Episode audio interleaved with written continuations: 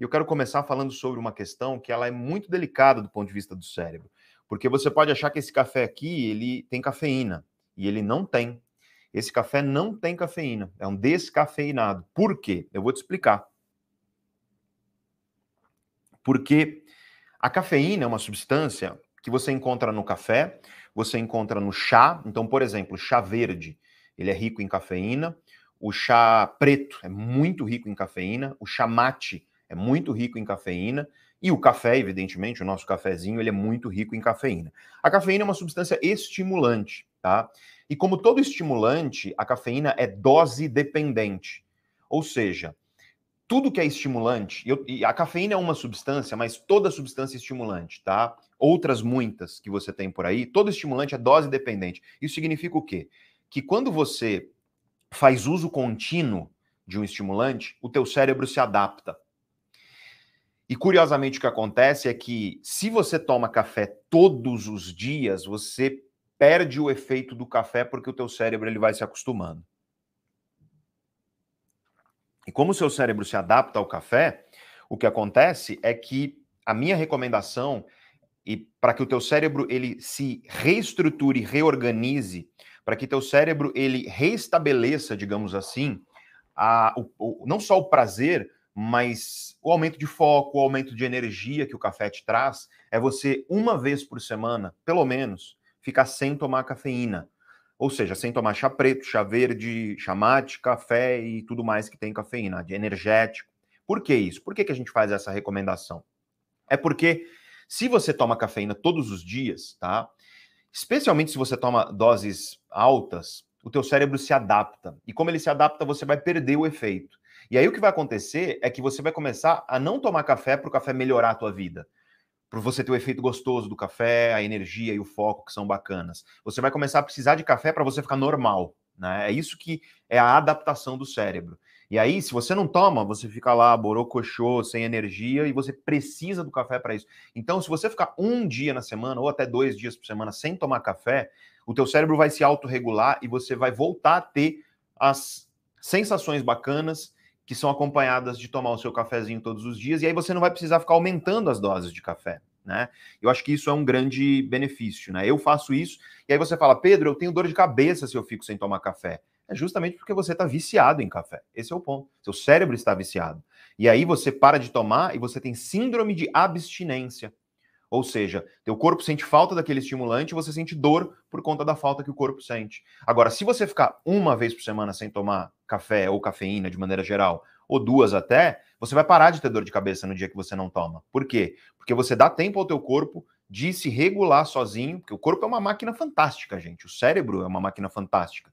Então, quando você dá tempo ao corpo dele se autorregular, você permite que o café ele volte a te melhorar a vida. Eu acho que isso é muito importante, né? É, você, no momento que você precisa de algo para funcionar normalmente, você é dependente disso. Mas no momento que você adiciona algo na tua vida e isso te tira do normal para o melhor, aí sim. E é isso que nós queremos em relação ao café. O café é incrível, traz uma série de benefícios para o cérebro. Quando com moderação e quando com equilíbrio. E aí, uma das grandes recomendações que eu faço é essa: um dia por semana sem o café, sem a cafeína, para o teu cérebro se regular. Nas primeiras vezes você vai ficar com dor de cabeça, você vai ficar muito borocochô. Borocochô, tem aí no, onde você está esse termo, borocochô. Eu gosto muito desse termo, viu, Gui? Borocochô.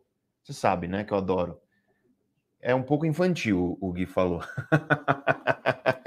Tem Borocochô aí? Vocês que vocês estão fora do Brasil, tem gente aí Moçambique, tem gente aí Portugal. É, vocês conhecem o termo Borocochô? Borocochô significa, sabe, para baixo, sem ânimo, sem energia. Borocochô, é isso. É, e aí você vai ficar borocochô o dia que você não tomar café. Por quê? Porque o teu corpo está dependente dele, né? Então, eu pego esse dia e geralmente eu recomendo que esse dia seja o dia que você fica no sofá assistindo série, sabe? Senta no sofá, assiste série, vai te dar fome, porque sem o café, o teu sistema de recompensa do cérebro vai pedir alguma coisa lá e, e aí você vai ficar com fome, talvez você coma mais um pouco esse dia, mas é muito importante você tentar fazer isso para que você tenha o teu cérebro mais saudável possível. Tá? Essa é uma recomendação de saúde no fim das contas. E aí eu faço uma recomendação adicional. Por que, que eu disse que eu estou tomando um café descafeinado? Porque na aula de amanhã, na aula que vai entrar no ar amanhã, na jornada do autoconhecimento, aliás, tem gente entrando aí que não sabe o que, que é isso aqui, né? Que está em dúvida aí sobre o que é isso. Você está participando de uma live da jornada do autoconhecimento, tá? Uma semana de aulas e lives gratuitas junto comigo. E o que vai acontecer? É, você, você tem que entender que a live ela é complementar às aulas. Então você tem aulas, já tem aula 1 no ar que entrou ontem. Aliás, gente, eu acho que da última vez que eu vi, já tinha 240 mil pessoas que assistiram a aula 1. Olha que coisa legal. Eu posso olhar aqui para vocês o número atualizado, porque é impressionante. assim. A gente teve um acesso aí, 257 mil já. 257 mil pessoas assistiram a aula 1 da jornada. Para assistir as aulas da jornada, você clica aqui e você se cadastra, porque só quem está cadastrado acessa as aulas. As lives estão aqui públicas, mas só quem cadastra aqui, vai acessar as aulas. É gratuito, tá? Mas as aulas são o conteúdo principal e as lives são o conteúdo complementar. Então faça isso se você quer assistir essas aulas. Para você ter ideia, 257 mil pessoas já assistiram e a gente está recebendo milhares de relatos, mensagens de agradecimento, porque essa aula realmente foi transformadora para a vida de muita gente. E amanhã nós temos a segunda aula entrando no ar cedinho, tá? Por volta ali das sete da manhã. Você recebe lá na tua caixa de e-mail, no e-mail cadastrado, o link para essa aula. E é interessante porque essa aula de amanhã, ela é uma aula que vai mudar muito a visão de vocês sobre si mesmos, mas também a tua visão sobre outras pessoas. Você vai enxergar as outras pessoas de outra maneira, porque eu vou falar da ciência da personalidade. Né? Eu estou aqui com a Gabi, que está fazendo as ilustrações, olha só, ela está fazendo é, os mapas mentais da jornada do autoconhecimento. Então, veja só, que se você estiver no grupo de WhatsApp da jornada, que o link está aí em cima no chat, ou se você já está assistindo essa aula depois na gravação, o link fica no botão verde embaixo aqui na plataforma. Mas se você quer receber o resumo desses desenhos, essas ilustrações incríveis que estão resumindo a jornada de maneira belíssima, aí você entra no grupo de WhatsApp, que a gente vai mandar lá. A jornada acaba dia 24, domingo, domingo que vem, e no dia 25 eu vou mandar isso nos grupos de WhatsApp. Olha aí a Gabi, a Gabi e a Cris, que acompanha a Gabi. A Gabi teve coragem de aparecer hoje. E aí ela está junto conosco desenhando essa jornada. Olha só, que maravilha. Então, gente, é... estamos aqui na nossa segunda live, cujo tema é Por que é tão difícil mudar? E eu quero falar sobre uma questão que é crucial. Porque é difícil você chegar para uma é raro chegar para uma pessoa e falar assim: é fácil mudar aquilo que você gostaria de mudar na sua vida? E a pessoa fala: tranquilo, é super fácil. Isso é raro, isso não é uma coisa comum. A maior parte das pessoas sente uma dificuldade na hora de tentar mudanças na sua vida. Talvez você já tenha visto algum vídeo meu na internet chamado Por que é tão difícil mudar? Mas o que eu vou falar hoje é bem diferente do que você vê no canal do YouTube. Eu vou bem mais fundo aqui com você, porque a jornada do autoconhecimento ela é uma imersão. Então, ela é uma imersão, e na imersão é importante a continuidade. Primeiro a aula 1, que entrou no ar domingo, depois a live 1, que foi ontem à noite, agora a live 2. Então é bom assistir tudo. Se você não assistiu alguns desses conteúdos, sai daqui hoje vai assistir a aula 1, é o principal. Tá? E aí depois você assiste a live 1, caso você não tenha assistido. Bom, então nós estamos aqui na nossa segunda live, cujo tema é por que é tão difícil mudar. E eu começo essa live com uma pergunta que, se você já me acompanha há algum tempo, essa pergunta ela é importante. Mas, aliás, antes de ir para a pergunta, eu quero concluir a respeito do café, né? Vocês vão ver que eu faço muito isso. Né? Eu vou para lá, volto para cá, mas eu sempre volto. A cafeína, ela é uma substância estimulante. E o que acontece é que se você ingere cafeína, dependendo da tua genética e da tua personalidade, porque vai variar, tá? Se você é uma pessoa extrovertida, a cafeína te afeta diferente de se você é introvertido. E você acha que sabe o que é a introversão e a extroversão, mas amanhã você vai ver que não é o que você imagina. Tem gente que acha que introversão é timidez. Não é. São coisas diferentes. E amanhã você vai aprender na aula 1, um, na aula 2, na aula 2, que entra no ar 7 da manhã, no e-mail cadastrado, que você cadastra aqui, você vai aprender o que é introversão, o que é extroversão e a diferença entre introversão e timidez. Mas, enfim, a cafeína te afeta diferente dependendo da tua genética. E a tua personalidade, extroversão, introversão, a base dela é genética.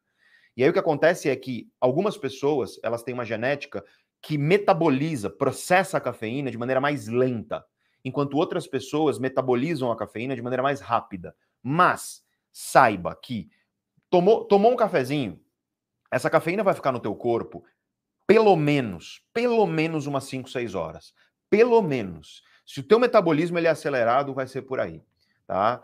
No entanto, pode chegar a 8 horas, 12 horas e até mais. E nas mulheres o tempo é maior. Homem metaboliza a cafeína de maneira mais veloz, mulheres de maneira mais lenta. Ok, então vamos supor que você está essa hora aqui. Aí você está, que horas são aqui? São 19 horas e 26 minutos. Beleza. 19 horas e 26 minutos e você toma um cafezinho.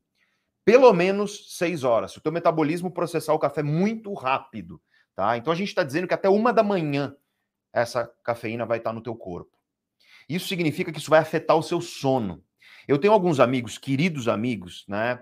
A Simone, o Daniel e a Lívia, queridos, queridos amigos que eu amo do meu coração.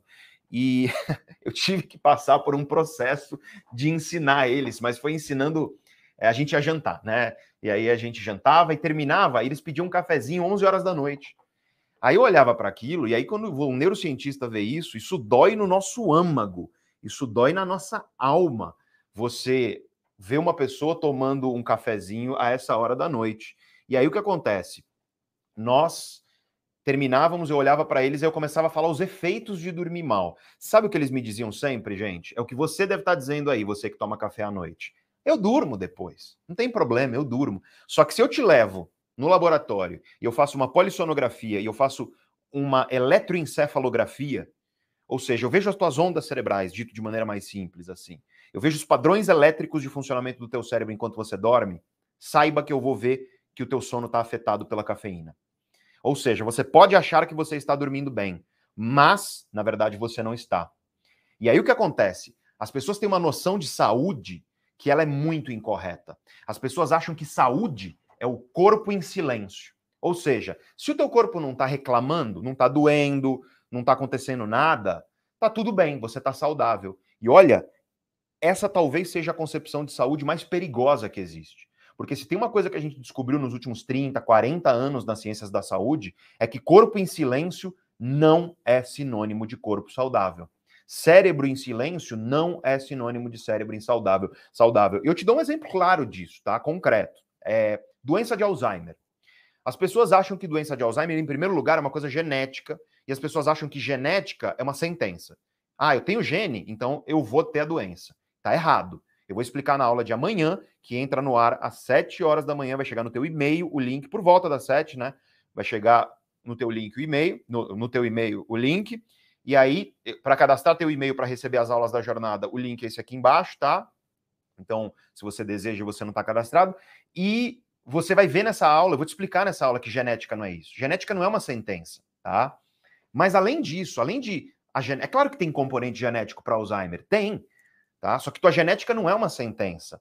E estilo de vida, eu falei isso ontem na live, estilo de vida, escolhas que você faz na tua vida, elas são cruciais para você desenvolver ou não determinadas, determinadas doenças, tendo os genes que eles codificam para essa doença. Né? Então, o que eu dito de uma forma menos técnica é tudo bem, você pode ter a carga genética para isso? Pode, mas as tuas escolhas vão determinar se os teus genes vão expressar ou não aquilo. E com Alzheimer isso é verdade, mas não só com Alzheimer, tá? E olha, olha que coisa curiosa, tá? A doença de Alzheimer, ela é fruto de uma série de processos, mas esses processos têm na sua base o acúmulo de umas moléculas no teu neurônio. Neurônio é a célula principal do cérebro. Teu corpo inteiro é formado de células e a célula principal do cérebro, do sistema nervoso, e a peça central do sistema nervoso é o cérebro, tá? É o neurônio. E aí começa a acumular umas sujeirinhas dentro do teu neurônio, que a gente chama de proteínas beta-amiloides. Isso aí vai se acumulando no teu neurônio e meio que o neurônio, eu tô, tô sendo bem grosseiro aqui, tá? É óbvio que é muito mais complexo do que isso, mas eu tô tentando ilustrar para você. É meio que o neurônio começa a sufocar de tanto que isso se acumula dentro dele e aí ele morre. E isso está na base da doença de Alzheimer. E aí você pergunta, Pedro, quando que essas sujeirinhas começam a se acumular no meu cérebro? Sabe quando? Chuta aí quando você acha que começa a se acumular no teu cérebro essas sujeirinhas que vão culminar em doença de Alzheimer quando você tiver 65, 70 anos de idade. Sabe em qual idade? Por volta dos 35 anos de idade. Ou seja, muito antes de qualquer sintoma aparecer. E, portanto, saiba que a ideia de que o corpo saudável é o corpo em silêncio, ela é uma ideia incorreta e problemática. Teu corpo pode estar em silêncio por décadas e, no entanto, você está dentro de você com processos que vão culminar numa doença. Isso é especialmente verdade nas doenças que afetam o cérebro. E aí eu estou tomando um café descafeinado aqui, por quê? Porque sabe o que, que faz acumular essas sujeirinhas no teu cérebro que vão te levar à doença de Alzheimer? Dormir mal, dormir pouco, dormir com baixa qualidade de sono. Exatamente. Não só isso, tá? Sedentarismo também, se alimentar mal também, mas dormir pouco é algo muito problemático, sabe por quê? Porque quando você dorme, até pouco tempo atrás na ciência, acreditava-se que o cérebro era o único órgão do corpo, na verdade, o sistema nervoso do qual o cérebro faz parte, era o único sistema que não possuía sistema linfático. Ou seja, que não possuía esse sistema que elimina a sujeira, né? No entanto, é muito recente isso, gente, tá? Estou falando de, é, é, sei lá, nos últimos 20 anos a gente tem descoberto isso. É, a gente descobriu que o cérebro, ele na verdade tem um sistema linfático próprio, que a gente chama de sistema glinfático, porque ele usa células da glia, que, que são células importantíssimas para o funcionamento do cérebro. Mas o ponto é, o cérebro tem um sistema assim, que é, sabe, eu estou aqui no meu escritório, na Neurovox. E aí o que acontece é que nós estamos aqui, 35 pessoas trabalhando, e aí, periodicamente, nós contratamos uma pessoa que ela vem e ela limpa o escritório. Então, acumula-se a sujeira, e aí, vem, vem, na verdade, é uma empresa que vem e ela limpa o escritório. Pois bem, no cérebro tem que ter isso, porque todo processo biológico, ele tem resíduo, esse é o ponto. Então, todo processo biológico tem resíduo. E o resíduo no cérebro precisa ser eliminado, a sujeira que se acumula no teu dia. E quando que essa sujeira é eliminada? E essa foi. Sabe por que, que achavam que o cérebro não tinha sistema linfático, sistema de eliminar sujeira? Porque o sistema do cérebro de eliminar sujeira funciona durante o sono. E os cientistas pesquisavam o cérebro durante o dia, a pessoa acordada e por aí vai. Então, durante o sono, em pesquisas, descobriu-se que no cérebro existe um sistema de eliminação de sujeira que só funciona durante o sono. E aí vem uma coisa que é importante aqui também. Não é só que ele funciona durante o sono, ele funciona durante o sono e à noite. Então, dormir à noite é muito importante. Muito, muito importante. Dormir bem e com qualidade à noite. Para quê? Para que teu cérebro elimine a sujeira. Porque se essa sujeira se acumula no teu cérebro, o que acontece é que você está aumentando o teu risco de tudo que é doença do cérebro que você pode imaginar. Depressão, ansiedade, Parkinson, Alzheimer, e eu poderia continuar aqui a lista. Tome muito cuidado, porque as tuas escolhas hoje, se você tem 20 anos de idade, 25, 30 anos de idade, não importa, 70 anos de idade, 80 anos de idade, tuas escolhas hoje, elas determinam a qualidade de funcionamento do teu cérebro. E isso precisa estar claro na tua mente para que você valorize a saúde do teu cérebro como ela merece. Porque teu cérebro, no fim das contas, é o, é o grande responsável pela tua vida mental, pelas tuas emoções, por aquilo que você sente, por aquilo que você pensa. Então tome cuidado, muito cuidado, tá? Em tomar cafeína, café, depois de certo horário do dia, porque você pode achar que você está dormindo bem. Te garanto que você não tá. Tomar café à noite essa hora agora, toma muito cuidado. Faz como eu, gente, toma descafeinado. Pô, eu gosto do sabor do café, ainda mais aqui numa live com você. Eu gosto do cheirinho do café, o aroma é gostoso. Por que não tomar descafeinado? Já que o descafeinado te traz o benefício do sabor que é gostoso, do cheirinho gostoso do café, mas não te traz o prejuízo de prejudicar o teu sono. É isso que eu penso, né? Então, essa é a recomendação que eu faço a você. Preste atenção, não tome, evite tomar café depois de certo horário do dia. Aliás, você que tem problema de sono, dorme mal, você que, enfim, o teu sono não é bom recomendo que você experimente parar de tomar café às 11 horas da manhã. Experimenta e você vai ver o que vai acontecer com o teu sono. Teu sono vai melhorar, qualidade do sono vai melhorar. Lembre-se, dormir mal mata. Pessoas que dormem mal, teu corpo pode estar até não tá, não tá dando nenhum problema aí, mas se você dorme mal, saiba que pode estar acontecendo dentro de você um processo que quando você tiver 70, 65, 60 anos de idade, vai culminar na doença de Alzheimer, por exemplo, ou algo do tipo. Depressão pode acontecer, ansiedade. E aí você precisa compreender, eu acho que é, é o conjunto total dessa informação e como ela, como ela foi descoberta, porque infelizmente, quando você olha pessoas que dormem mal, elas inclusive vivem menos. Vou te dar um dado aqui que é assustador, tá? Assustador. A apneia do sono. Sabe pessoas que roncam de maneira muito forte porque elas parecem tão com falta de ar durante o sono? Cara, se eu te disse agora que o teu sono é o período do teu dia onde o teu cérebro está eliminando sujeira, quão importante você acha que é respirar bem durante o sono? Respirar, oxigenar o teu cérebro durante o período no qual ele está eliminando a sujeira da tua vida. Quão importante você acha que é isso? É muito importante. É muito, muito, muito importante. E, portanto, respirar mal, apneia do sono, para você ter ideia, tá? Se você sofre com apneia do sono, teu risco para doença de Alzheimer é 150% maior. Eu vou repetir, porque para você não achar que eu me enganei aqui. Se você tem apneia do sono, teu risco para Alzheimer é 150% maior. Isso é sério, gente. Desculpa estar tá falando disso logo no começo da live, e eu sei que é um assunto que é pesado, mas nós precisamos ter consciência a respeito das nossas escolhas. Se você tem apneia do sono, procura um médico especialista em sono, vai dar um jeito. Existe aquele aparelhinho que você utiliza e ele melhora muito a qualidade do sono para quem tem apneia. É claro que usar um aparelho vai ser um negócio incômodo no começo, mas aí eu já posso agora falar sobre o nosso tema de hoje que é a mudança. Por que é tão difícil mudar? Porque, por exemplo, se você é uma pessoa que tem apneia do sono, você vai ao médico, ele diz para você: bom, vamos fazer um teste e vamos ver se está adequado o aparelho para você. Você faz o teste. Aqui em São Paulo, geralmente os médicos mandam o, o grande médico, o doutor Fabiano Mulan, médico neurologista, meu querido amigo, ele envia o paciente ao Instituto do Sono para o paciente passar por uma noite, né, uma polissonografia, entender enfim, quais são as condições realmente de sono dele, e aí depois o paciente senta no médico, o médico fala, ó, esse é o aparelhinho, pede o aparelho, você vai ter lá o aparelho, o período de adaptação. vai ser gostoso você ter um negócio na tua cara, um aparelho, na primeira noite? Não vai. Não vai. Claro que não, você vai ter que se adaptar a isso. Mas é importante você entender que mudanças, muitas vezes, elas precisam que você passe por um período de desconforto. O desconforto, ele faz parte da mudança. E o problema, eu falei muito sobre isso na live de ontem. Nós vivemos num mundo que é uma espécie de ditadura do conforto constante. Tudo é muito confortável e conveniente. A cultura é uma cultura de, olha, conforto, conveniência o tempo inteiro.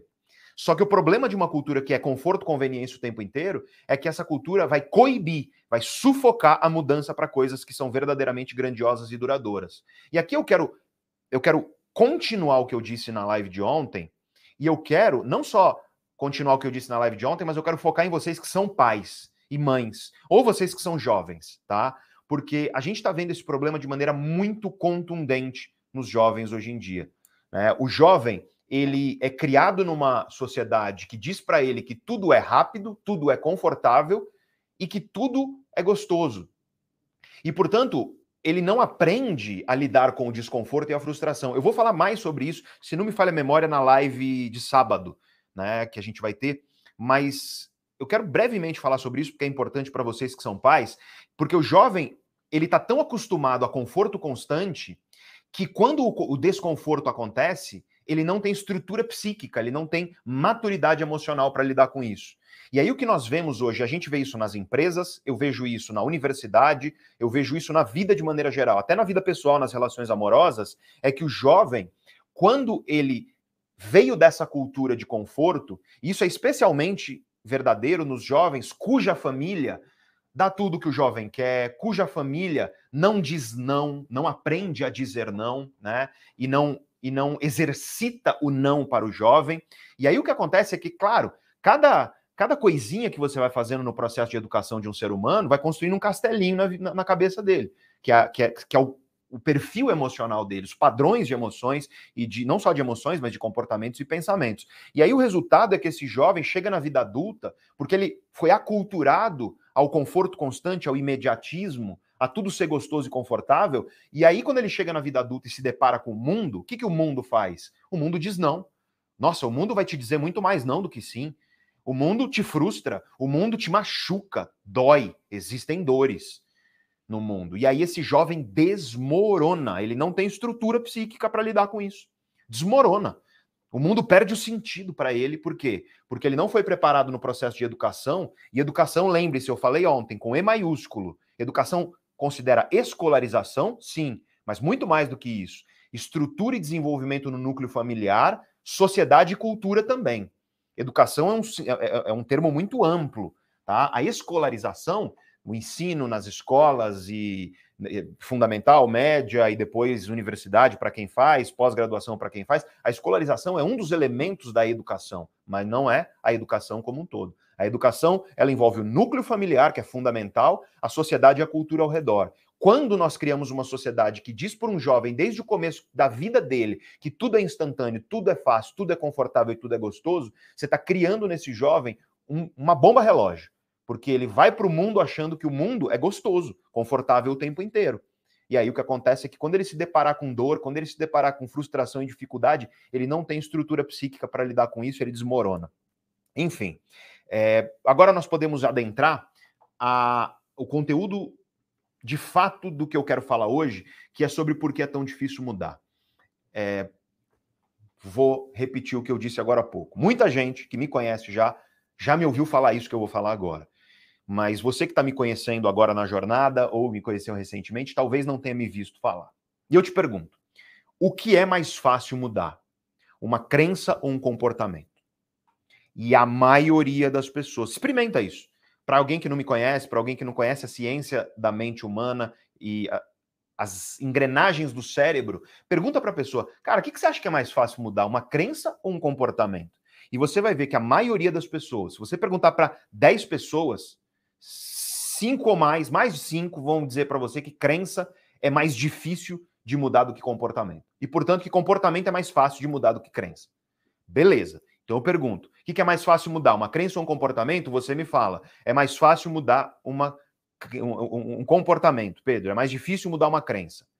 Tá. E aí eu te pergunto em seguida: o que é mais fácil? Você começar a tua dieta hoje, final dessa live. Acabou a live, você começa a tua dieta que você está prometendo, ou você crer piamente que você vai começar amanhã ou semana que vem. E aí você percebe que a gente muda a crença com uma facilidade enorme. Sabe por quê? Porque para mudar comportamento, nós precisamos agir. E agir significa gastar energia. Agir significa levantar a bunda da cadeira e fazer alguma coisa que é muitas vezes desconfortável, desagradável para nós. Desagradável. Para para pensar, o que é mais fácil? Você ficar no sofá acreditando que você vai começar a dieta na semana que vem crendo nisso, ou você levantar do teu sofá, ir para academia sentir dor, porque dói, academia dói. É claro que sempre tem alguém que vai falar: "Ai, Pedro, eu adoro academia". É porque você é meio esquisito aí, né? mas é um esquisito bom, tá? É um esquisito legal, porque assim, que bom que você gosta, mas você é minoria. Porque se todas as pessoas fossem assim, ou a maioria delas, a gente não estaria com os índices de sobrepeso, obesidade, problemas derivados do sedentarismo explodindo, aumentando em curvas assustadoras. Né? E olha, nessa pandemia que a gente passou, a coisa ficou grave, gente. Eu senti isso na pele. Eu senti isso na pele. Eu engordei, eu tô com dor no joelho, de tanto ficar sentado em casa no dia inteiro, o dia inteiro. Sabe qual foi a média? Média de ganho de peso segundo os estudos científicos, nas pessoas durante a pandemia? Imagina, chuta aí na tua cabeça. Qual foi a média de ganho de peso nas pessoas na pandemia? Que as pessoas engordaram, em média, tá? Teve gente que emagreceu, mas a maioria engordou. É, a média foi 7 quilos. 7 quilos. Imagina isso. E é claro, isso é uma média. Teve gente que engordou 15, 20. E aí a musculatura enfraqueceu, então você perdeu massa naquilo que é bom, que é músculo, e você ganhou massa naquilo que é ruim, que é gordura. E aí, é claro, isso coloca pressão nas articulações do corpo. E como isso coloca pressão nas articulações do corpo, ó, eu tô com dor no joelho. Eu tô subindo aqui a escada do escritório com uma dorzinha no joelho, né? Vou, eu tô fazendo um fortalecimento aos poucos, né, para a musculatura voltar, né, a se recuperar. Por quê? Porque eu acabei ficando muito tempo sentado. Eu tava muito acostumado a andar muito, né? Imagina, eu dava palestras, gente, quase todos os dias, três, quatro vezes por semana. Uma palestra eu fico em pé andando de um lado para o outro duas horas. Isso era o mínimo que eu andava. E aí eu parei completamente, porque as palestras viraram assim, lives para as empresas. Ou seja, o que eu fazia andando, eu comecei a fazer sentado, e o que aconteceu foi que meu corpo sofreu com isso.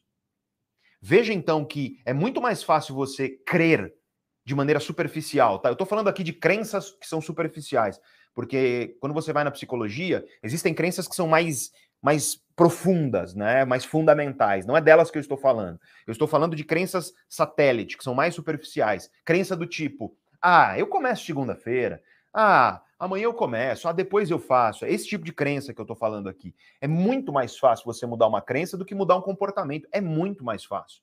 Porque o comportamento vai exigir de você que você enfrente o, o, o quão desgostoso é você encarar uma realidade diferente dessa a qual, a qual você está acostumado. Porque toda mudança vai exigir que você encare uma realidade diferente dessa a qual você está acostumado. E o que eu digo para você, e a primeira mensagem que eu vou dizer aqui, antes da gente começar a falar sobre os estágios da mudança, tá? Que é o que eu quero abordar aqui com você hoje. O que eu digo para você, eu quero dizer isso no teu coração de verdade, tá? É para de prometer para amanhã. Levanta e começa agora. Para de se desculpar por quem você foi ontem. Muda e seja alguém diferente hoje. Para de se enganar, e esse é o ponto. O auto-engano, gente, é uma ferramenta que é assustadora na cabeça humana, no, na mente humana, no cérebro humano. O auto-engano, a gente vai falar sobre um pouco sobre a adaptação da mente humana na aula 4, na aula do domingo que vem da jornada, que é a aula final, a aula mais importante da jornada, aliás, né? É, a jornada ela funciona da seguinte forma. É, então, se você chegou agora, nossa, já tem quase 23 mil pessoas, gente. Se você chegou agora, estamos na jornada do autoconhecimento, tá? A jornada é uma semana de aulas e lives gratuitas junto comigo sobre o que há de mais atual na ciência que estuda o autoconhecimento e a mudança de comportamento com ferramentas cientificamente validadas. As aulas são o conteúdo principal e para assistir às aulas, ó, você clica aqui tá? Não, não, clica não, desculpa, isso aqui não dá para clicar. você entra nesse link aqui, aí você vai assistir a, a, as aulas na plataforma, porque só quem está cadastrado aqui nesse link tem acesso às aulas. As aulas são o conteúdo principal e as lives são complementares, tá? E hoje é a segunda live e o tema é a dificuldade da mudança. Bom, é, tá, ó, tem 23 mil pessoas quase, gente. Primeiro, primeiro pedido, curte esse vídeo, clica no joinha, por favor. Então tem que ter no mínimo, no mínimo, 23 mil curtidas aí. No mínimo, gente. Então, se você está gostando aí, não esquece, porque às vezes a gente esquece. Eu faço isso às vezes. Estou vendo uma live de um cara que eu adoro e eu esqueço de clicar no joinha. Então, clica no joinha. E depois que você clicar no joinha, clica no botão de compartilhar aí embaixo. Compartilha no teu WhatsApp com pessoas que você sabe que vão se beneficiar desse conhecimento que a gente está trazendo aqui. Porque é muito importante você nos ajudar a chegar a cada vez mais gente, tá? Nós já batemos o recorde da jornada passada. O recorde da jornada passada é 22 mil e pouquinho, né? Então a gente já passou a jornada passada, mas vamos mais, vamos chegar. Quem sabe a gente chega a 23, 24 mil pessoas aqui, 25 mil, igual ontem, olha só. Vamos compartilhar, se você puder. Isso é muito benéfico para nós aqui da Neurovox e para toda a jornada, porque chega mais gente e quanto mais gente toma, toma consciência de tudo isso, eu acho que a gente se torna melhor até enquanto sociedade. Bom, tendo isso em mente, então, gente, para de prometer para amanhã. Começa a tua mudança agora. Para de prometer que você vai começar a semana que vem, levanta e começa a agir. E eu não estou dizendo para você levantar, porque o problema é que a gente vive num mundo de extremismo. O mundo de hoje é extremista.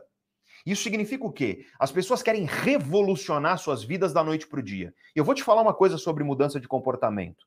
Se o assunto é mudança de comportamento de um indivíduo, de um ser humano, revolução não funciona. Ou, vamos dizer assim, revoluções estatisticamente não funcionam. O que eu quero dizer com isso é o seguinte: uma revolução, você, sabe, ai, ah, quero perder 20 quilos.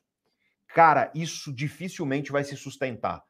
Pode ser que você chegue todo empolgado e consiga perder os 20 quilos em três meses, sei lá, essas coisas malucas aí que as pessoas fazem. Só que o que acontece muitas vezes é o efeito rebote, é o efeito sanfona.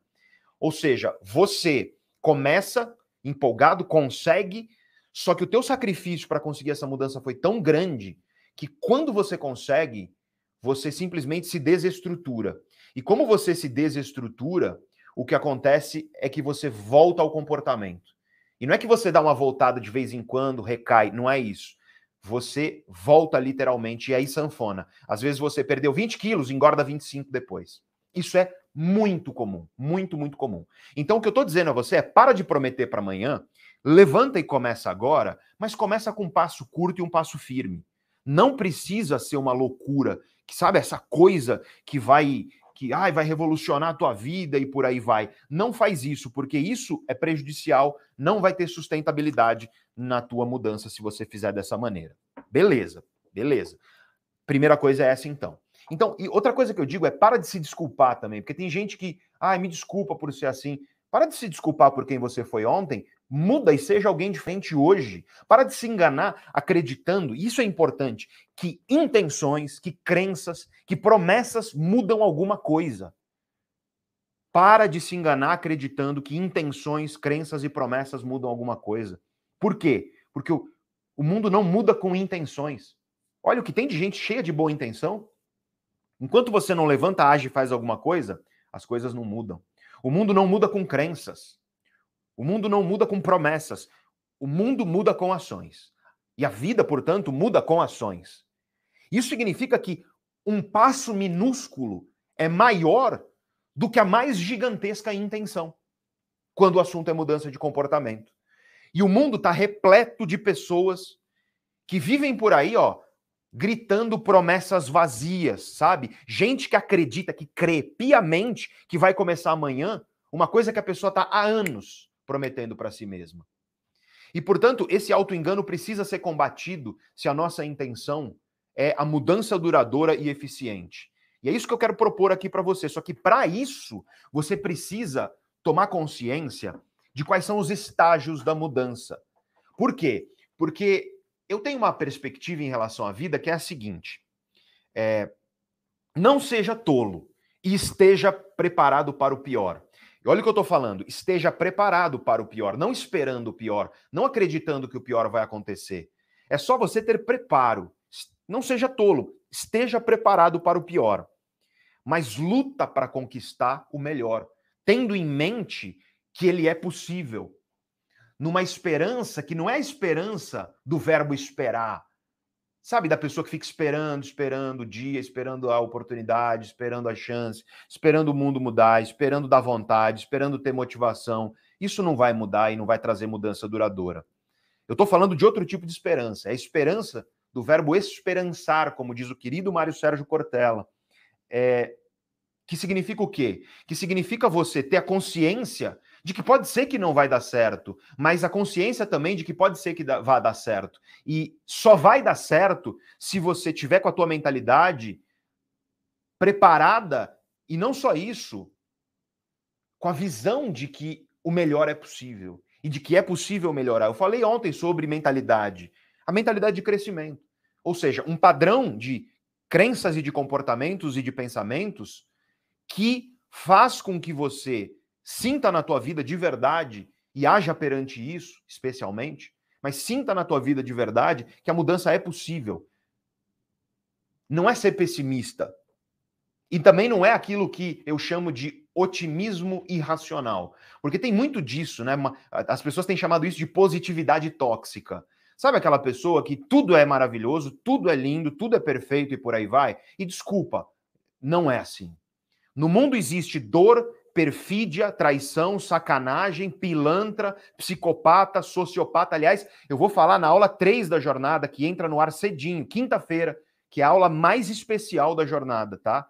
Que é uma aula que me emociona, porque é uma aula muito, muito pessoal e é uma aula, enfim, você vai ver, essa aula é muito especial. A última aula da jornada, domingo, ela é a aula mais importante. Mas a aula mais especial, eu acredito que é a terceira, que é a que entra no ar quinta, vai chegar no teu e-mail, se você está cadastrado aqui na jornada, porque só quem está cadastrado tem acesso às aulas. E nessa aula eu vou falar um pouco sobre essas questões, né? Porque você imaginar que o processo de mudança ele é um processo, vou tomar um golezinho do meu café, descafeinado para quem chegou depois, tá? Para não prejudicar o sono, porque prejudicar o sono destrói a saúde destrói o cérebro.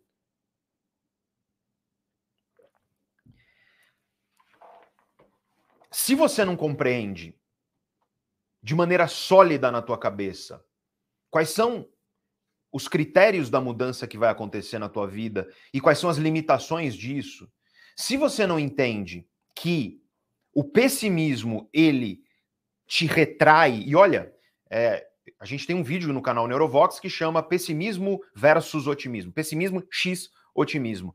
E nesse vídeo eu te mostro, e na verdade eu estou te mostrando estudos científicos, que as pessoas pessimistas vivem menos, com menos saúde, tem maior risco para tudo que é transtorno neuropsiquiátrico que você pode imaginar, depressão, ansiedade, e por conta delas viverem num nível de estresse hum, acentuado, constante, elas inclusive vivem num contexto pró-inflamatório no corpo que fazem com que elas tenham mais risco de doenças cardiovasculares. Aí eu estou falando de infarto do miocárdio, eu estou falando de é, derrame cerebral, eu estou falando de todas as doenças do cérebro, que sempre tem um perfil vascular, né? Já falei de depressão e ansiedade, mas Alzheimer, que eu também já falei, e por aí vai. Né? Então não estou falando para você ser um pessimista quando eu digo esteja preparado para o pior. Eu estou falando para você apenas ter consciência de que as coisas podem não dar certo e não acontecer como você espera. E você tem que ter um mínimo de preparo caso isso aconteça, para você não ser pego de surpresa. Então, não seja tolo e esteja preparado para o pior. No entanto, não seja ingênuo ao ponto de você achar que tudo é bonito e maravilhoso. Por quê? Porque existe, vou repetir, existe sacanagem, mentira, traição, perfídia, psicopata, sociopata. Eu vou falar na terceira aula, tá? Que eu acabei de falar que é a mais especial. Quinta-feira cedinho chega no teu e-mail, se você cadastrou, porque senão você não vai receber. Eu vou falar do cérebro do psicopata.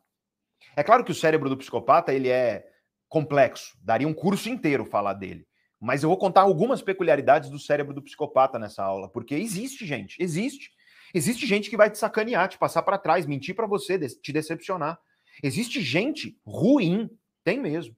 Mas eu gosto muito da monja Cohen quando ela diz o seguinte, e na verdade é um princípio budista, claro, né? Porque ela é uma, uma, uma monja. E é o seguinte: é, tem gente assim no mundo, mas mesmo essas pessoas, você tem que agradecer a elas, porque elas pelo menos estão te ensinando, sabe o quê? Elas estão te ensinando o que, que você não deve ser. Elas estão te ensinando o que você não deve ser e o que você não deve se tornar. Elas estão te ensinando que quando você vê ela na rua, atravessa para o outro lado, né? Por quê? Porque tem gente, tem gente que vai ser desse jeito. É triste dizer e afirmar isso, mas tem. Tem gente assim, tem gente tóxica, né? E, portanto, se você acredita que tudo é lindo, maravilhoso, e você ignora que existe dor, e não só dor, que existe sofrimento, e é claro que são coisas diferentes, a dor e o sofrimento, né? Mas existem, são fatos. Eu acho que a gente vive uma vida que é positivamente irracional.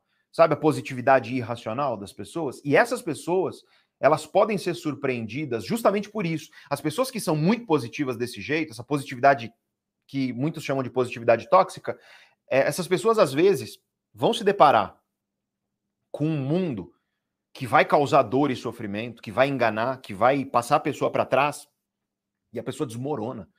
Por quê? Porque aquilo desestrutura o mundo da pessoa. Sabe, descobrir que tem gente que faz certas coisas, descobrir que tem gente que que, infelizmente, você tem que evitar na sua vida e tudo mais. Então, não seja tolo e esteja preparado para o pior. Não seja ingênuo e tenha, consciente, tenha consciência de que nem sempre as coisas são admiráveis e maravilhosas e motivo de, de sorrisos. Mas não seja ingrato. Procura ser mais sábio e menos ingrato e aprenda. Sobretudo, aprenda com as lições que essa jornada chamada vida te traz independentemente de qual for o resultado que será obtido. Não importa o resultado, você está aprendendo. Eu acho que esse é o princípio. E para mim, se você falar, Pedro, como é que eu faço, cara, para lidar com uma frustração, com uma dor? Eu estou vivendo um momento difícil, eu estou vivendo um momento que, que, é, que é complicado. Eu te dou duas ferramentas. Número um, aprenda vai aprender alguma coisa, vai expandir os horizontes do teu pensamento. Olha, pode aprender, se você é, é, é, é neurocientista, você aprende música. Se você é músico, vai aprender física. Se você é físico, vai aprender a pintar. Aprende. Quanto mais você desafiar teu cérebro para além da área que você está acostumado, melhor, inclusive para a saúde do teu cérebro. Aprender é uma das coisas que mais combate as dores e as frustrações. Primeira coisa que eu te digo, tá? Em segundo lugar, crie. Criar, gente. Criar. Crie, crie, seja lá o que for. Né? Cria alguma coisa. Pega a, tua ideia, a ideia que você tem na tua cabeça e cria alguma coisa. Pode ser que você está lá fazendo uma aula, por exemplo, de pintura, você está criando. Você está tirando de dentro de você e você está construindo algo.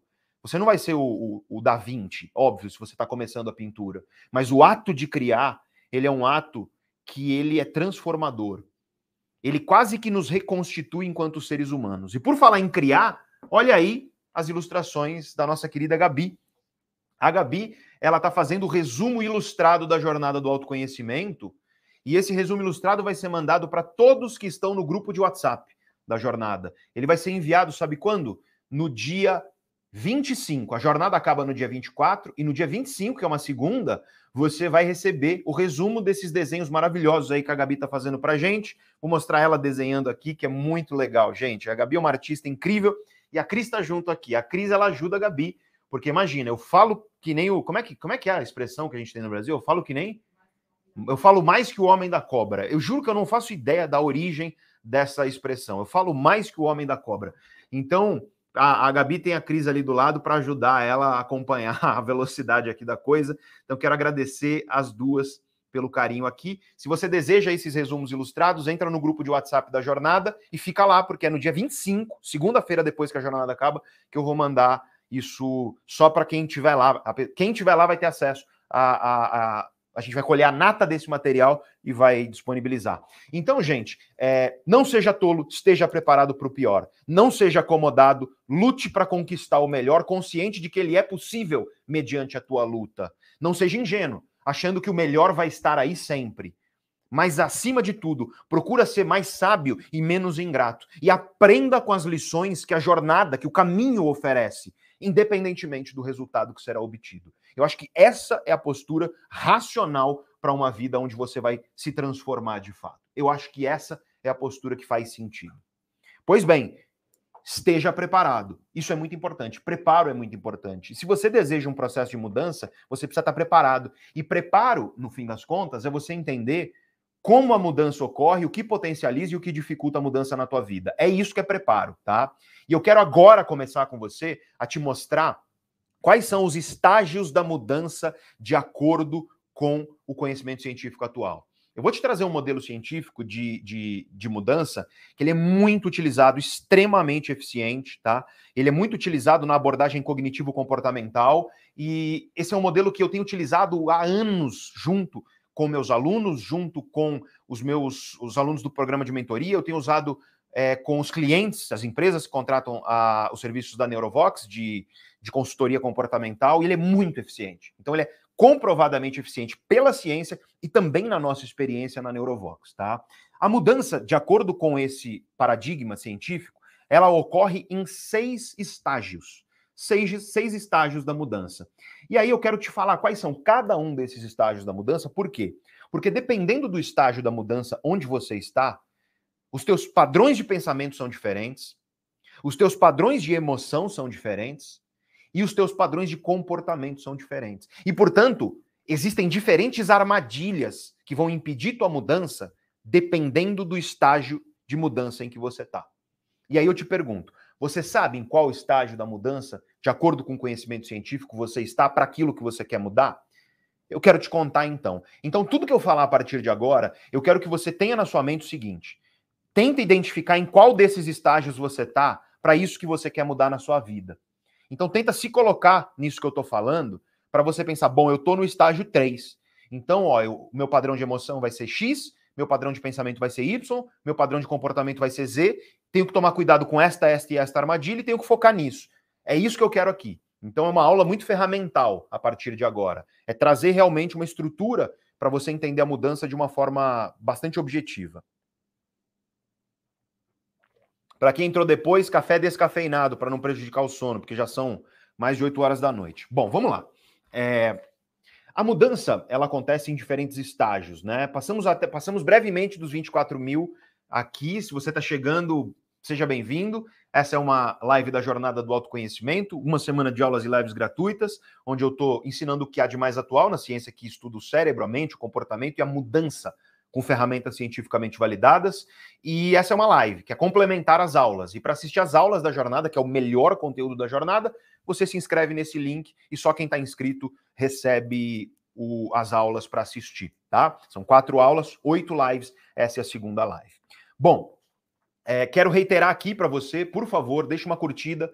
Clica aí no botão de curtir se você ainda não curtiu, porque isso é super importante para a live chegar a mais gente. E compartilha. Compartilha essa live com pessoas que são importantes para você se você não compartilhou. É um, é um gesto tão simples.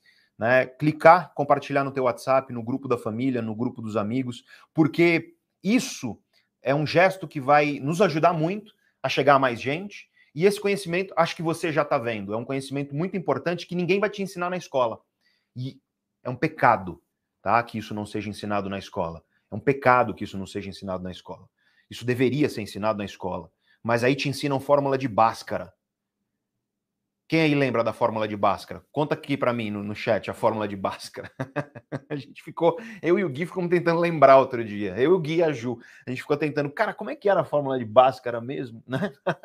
então, gente, é, infelizmente a, a escolarização ela está longe de chegar ao nível que eu acho que é necessário em termos da realidade do mundo atual. Eu costumo dizer o seguinte: o sistema de educação ele já está falido ele só ainda não, não se percebeu como tal, né? Porque o sistema de educação ele não prepara as pessoas para a vida, ele não prepara as pessoas para existir como seres humanos plenos com H maiúsculo. O sistema de escolarização, tá? Escolarização, educação é até mais amplo, como eu já te disse, mas a escolarização, ela basicamente, na maioria das escolas, tem exceção, mas são exceções, mas a escolarização, ela te prepara para quê? Para você fazer prova. É isso é, na essência, é isso. Ó, o, o Gui acabou de me mostrar aqui a fórmula de Bhaskara, né? É, é essa daí? O Bhaskara? Não sei. Depois a gente, depois a gente vê. Tem as pessoas me falando aqui. As pessoas estão contando aqui a fórmula de Bhaskara. Então, gente, é, o, que nós, o que nós temos em termos de, em termos de entendimento do, do, do, da mudança de comportamento nos dias de hoje é que a mudança ocorre em diferentes estágios, tá? E esses estágios precisam ser compreendidos para você entender o que está acontecendo na tua vida em cada um deles. Eu quero agora passar por esses estágios um a um. Né? Repito, isso deveria ter sido ensinado na escola. Infelizmente não é. Mas vamos lá. Primeiro estágio da mudança. Eu vou colocar aqui na tela que eu trouxe um material de apoio que vai facilitar para você, inclusive, para você acompanhar. O primeiro estágio da mudança é chamado pela ciência de pré-contemplação, tá? E esse estágio é caracterizado pelo seguinte: quando você está nesse estágio, você não está preparado para mudar. Você não tem a intenção de agir para mudar, sabe? De, de, de, mudar teu comportamento, de fazer alguma coisa, de gastar energia para você mudar. Você não tem a intenção disso nos próximos seis meses. E por que o tempo de seis meses? É porque essa é uma janela muito utilizada pela ciência. Seis meses é muito utilizado. Você vai ver estudo científico sobre mudança, costuma ser isso, tá? 180 dias costuma ser mais ou menos o mínimo ali que você vai ter para que uma mudança se instale de uma forma mais duradoura na sua vida. Então, no estágio de pré-contemplação, você não está preparado para mudar.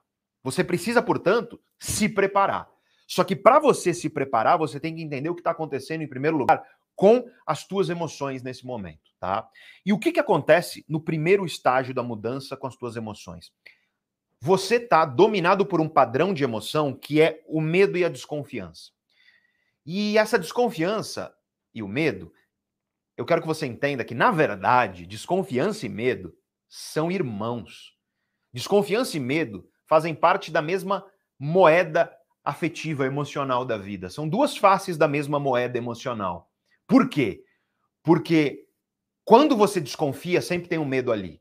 E quando você tem um medo, sempre tem uma desconfiança ali. Vamos dar um exemplo bem concreto? Medo de avião. Eu nunca esqueço, gente, eu estava indo, eu conheci o Gui e a gente começou a trabalhar junto. E aí a gente foi para foi para Porto Alegre, para onde a gente foi primeiro? Foi para Recife, né, Gui? Aí teve, ah, foi Recife primeiro. E aí eu, eu cara, gente, essa, esse dia foi incrível, porque eu tive uma palestra, a gente encheu, eu e o Mário Sérgio Cortella, a gente encheu, acho que foram 3 mil pessoas no Teatro dos Guararapes em Recife. Então, quem é de Recife aí, dá um oi aqui pra gente. E a gente foi para Recife. Recife é o quê? Três horas de voo de São Paulo, mais ou menos, né? E a gente pegou turbulência no caminho. Eu, eu, e tava eu e o Gui, eu nunca esqueço, porque tava, eu tava na cadeira C e o Gui tava na cadeira D do meu lado, e eu olhei pro Gui, o Gui tava branco branco. E aí eu olhei para ele e ele tá falando, não tava, tava assim. tava assim que eu lembro. E aí eu olhei para a cara dele, ele tava branco e ele olhou e falou: tá dando alguma coisa errada, né? Porque eu acho que ele nunca tinha pegado uma turbulência intensa daquela. E aí eu peguei no braço dele e falei: calma, tá tudo bem, turbulência e tudo mais. Então, assim, medo de avião. Você tem medo de avião. Fala para mim aí no chat se você tem medo de avião. Eu quero que você perceba que se você tem medo de avião, é porque você desconfia que o avião pode cair. Não existe medo sem desconfiança. Se você tem medo de cobra, é porque você desconfia que uma cobra pode te fazer mal, pode te, te envenenar, pode te morder e por aí vai. Se você tem medo de alguma coisa, é porque você desconfia que algo pode acontecer que te ameaça. É isso. O medo, ele está diretamente atrelado a uma desconfiança de uma ameaça potencial, de uma ameaça que pode acontecer com você.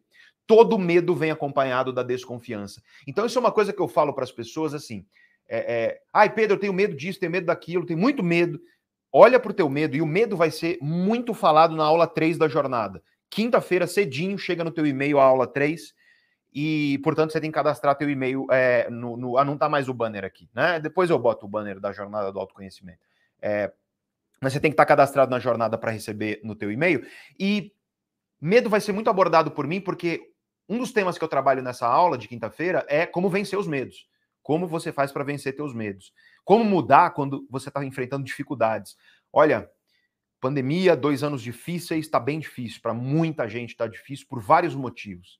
Né? Tá difícil por conta da, da, das condições socioeconômicas, tá difícil por causa da, da própria desestruturação psíquica que trouxe essa pandemia, seja por pessoas que perderam pessoas amadas, seja por pessoas que não só perderam pessoas amadas, mas pelo medo e pavor que muita gente teve de perder, não só por isso, mas o próprio confinamento e isolamento social, que a gente sabe que o isolamento social ele potencializa a, probabilidade de depressão, de ansiedade, de outros transtornos neuropsiquiátricos. Então, assim, como mudar quando você está em dificuldade? Eu vou abordar isso em profundidade na aula 3 da jornada, quinta-feira, cedinho, chega no seu e-mail. E medo sempre vem acompanhado de desconfiança. Então, se você tem algum medo, primeira coisa que eu te digo, tenta identificar qual é a tua desconfiança. Ah, eu tenho muito medo de ficar sozinho. Eu tenho muito medo de ficar sozinho.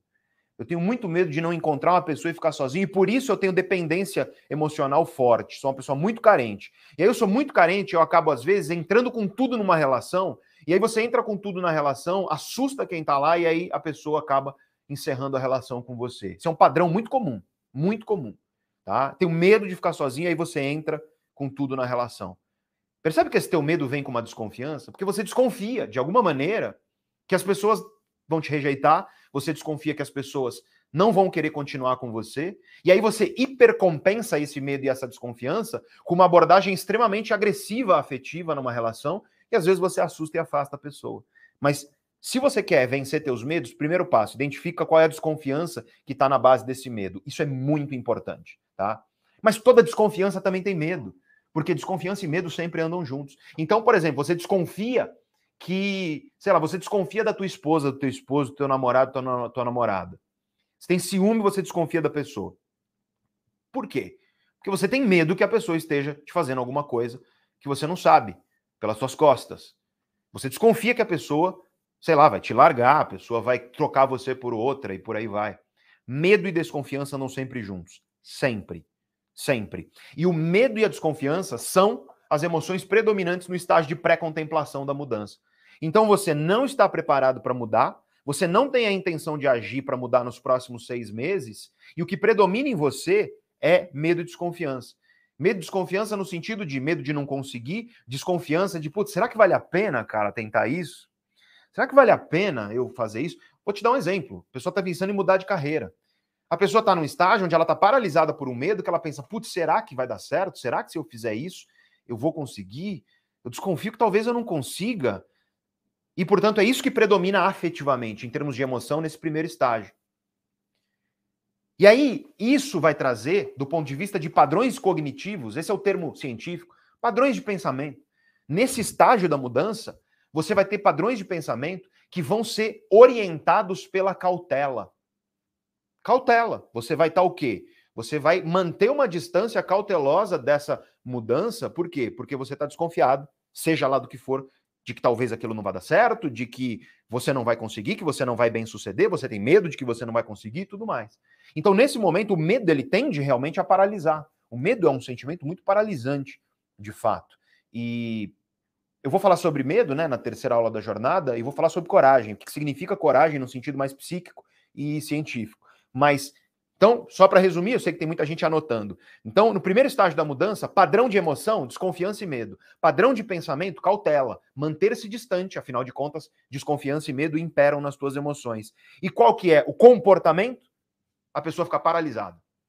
Paralisada, ela não sai do lugar. Então, esse é o primeiro estágio da mudança. OK.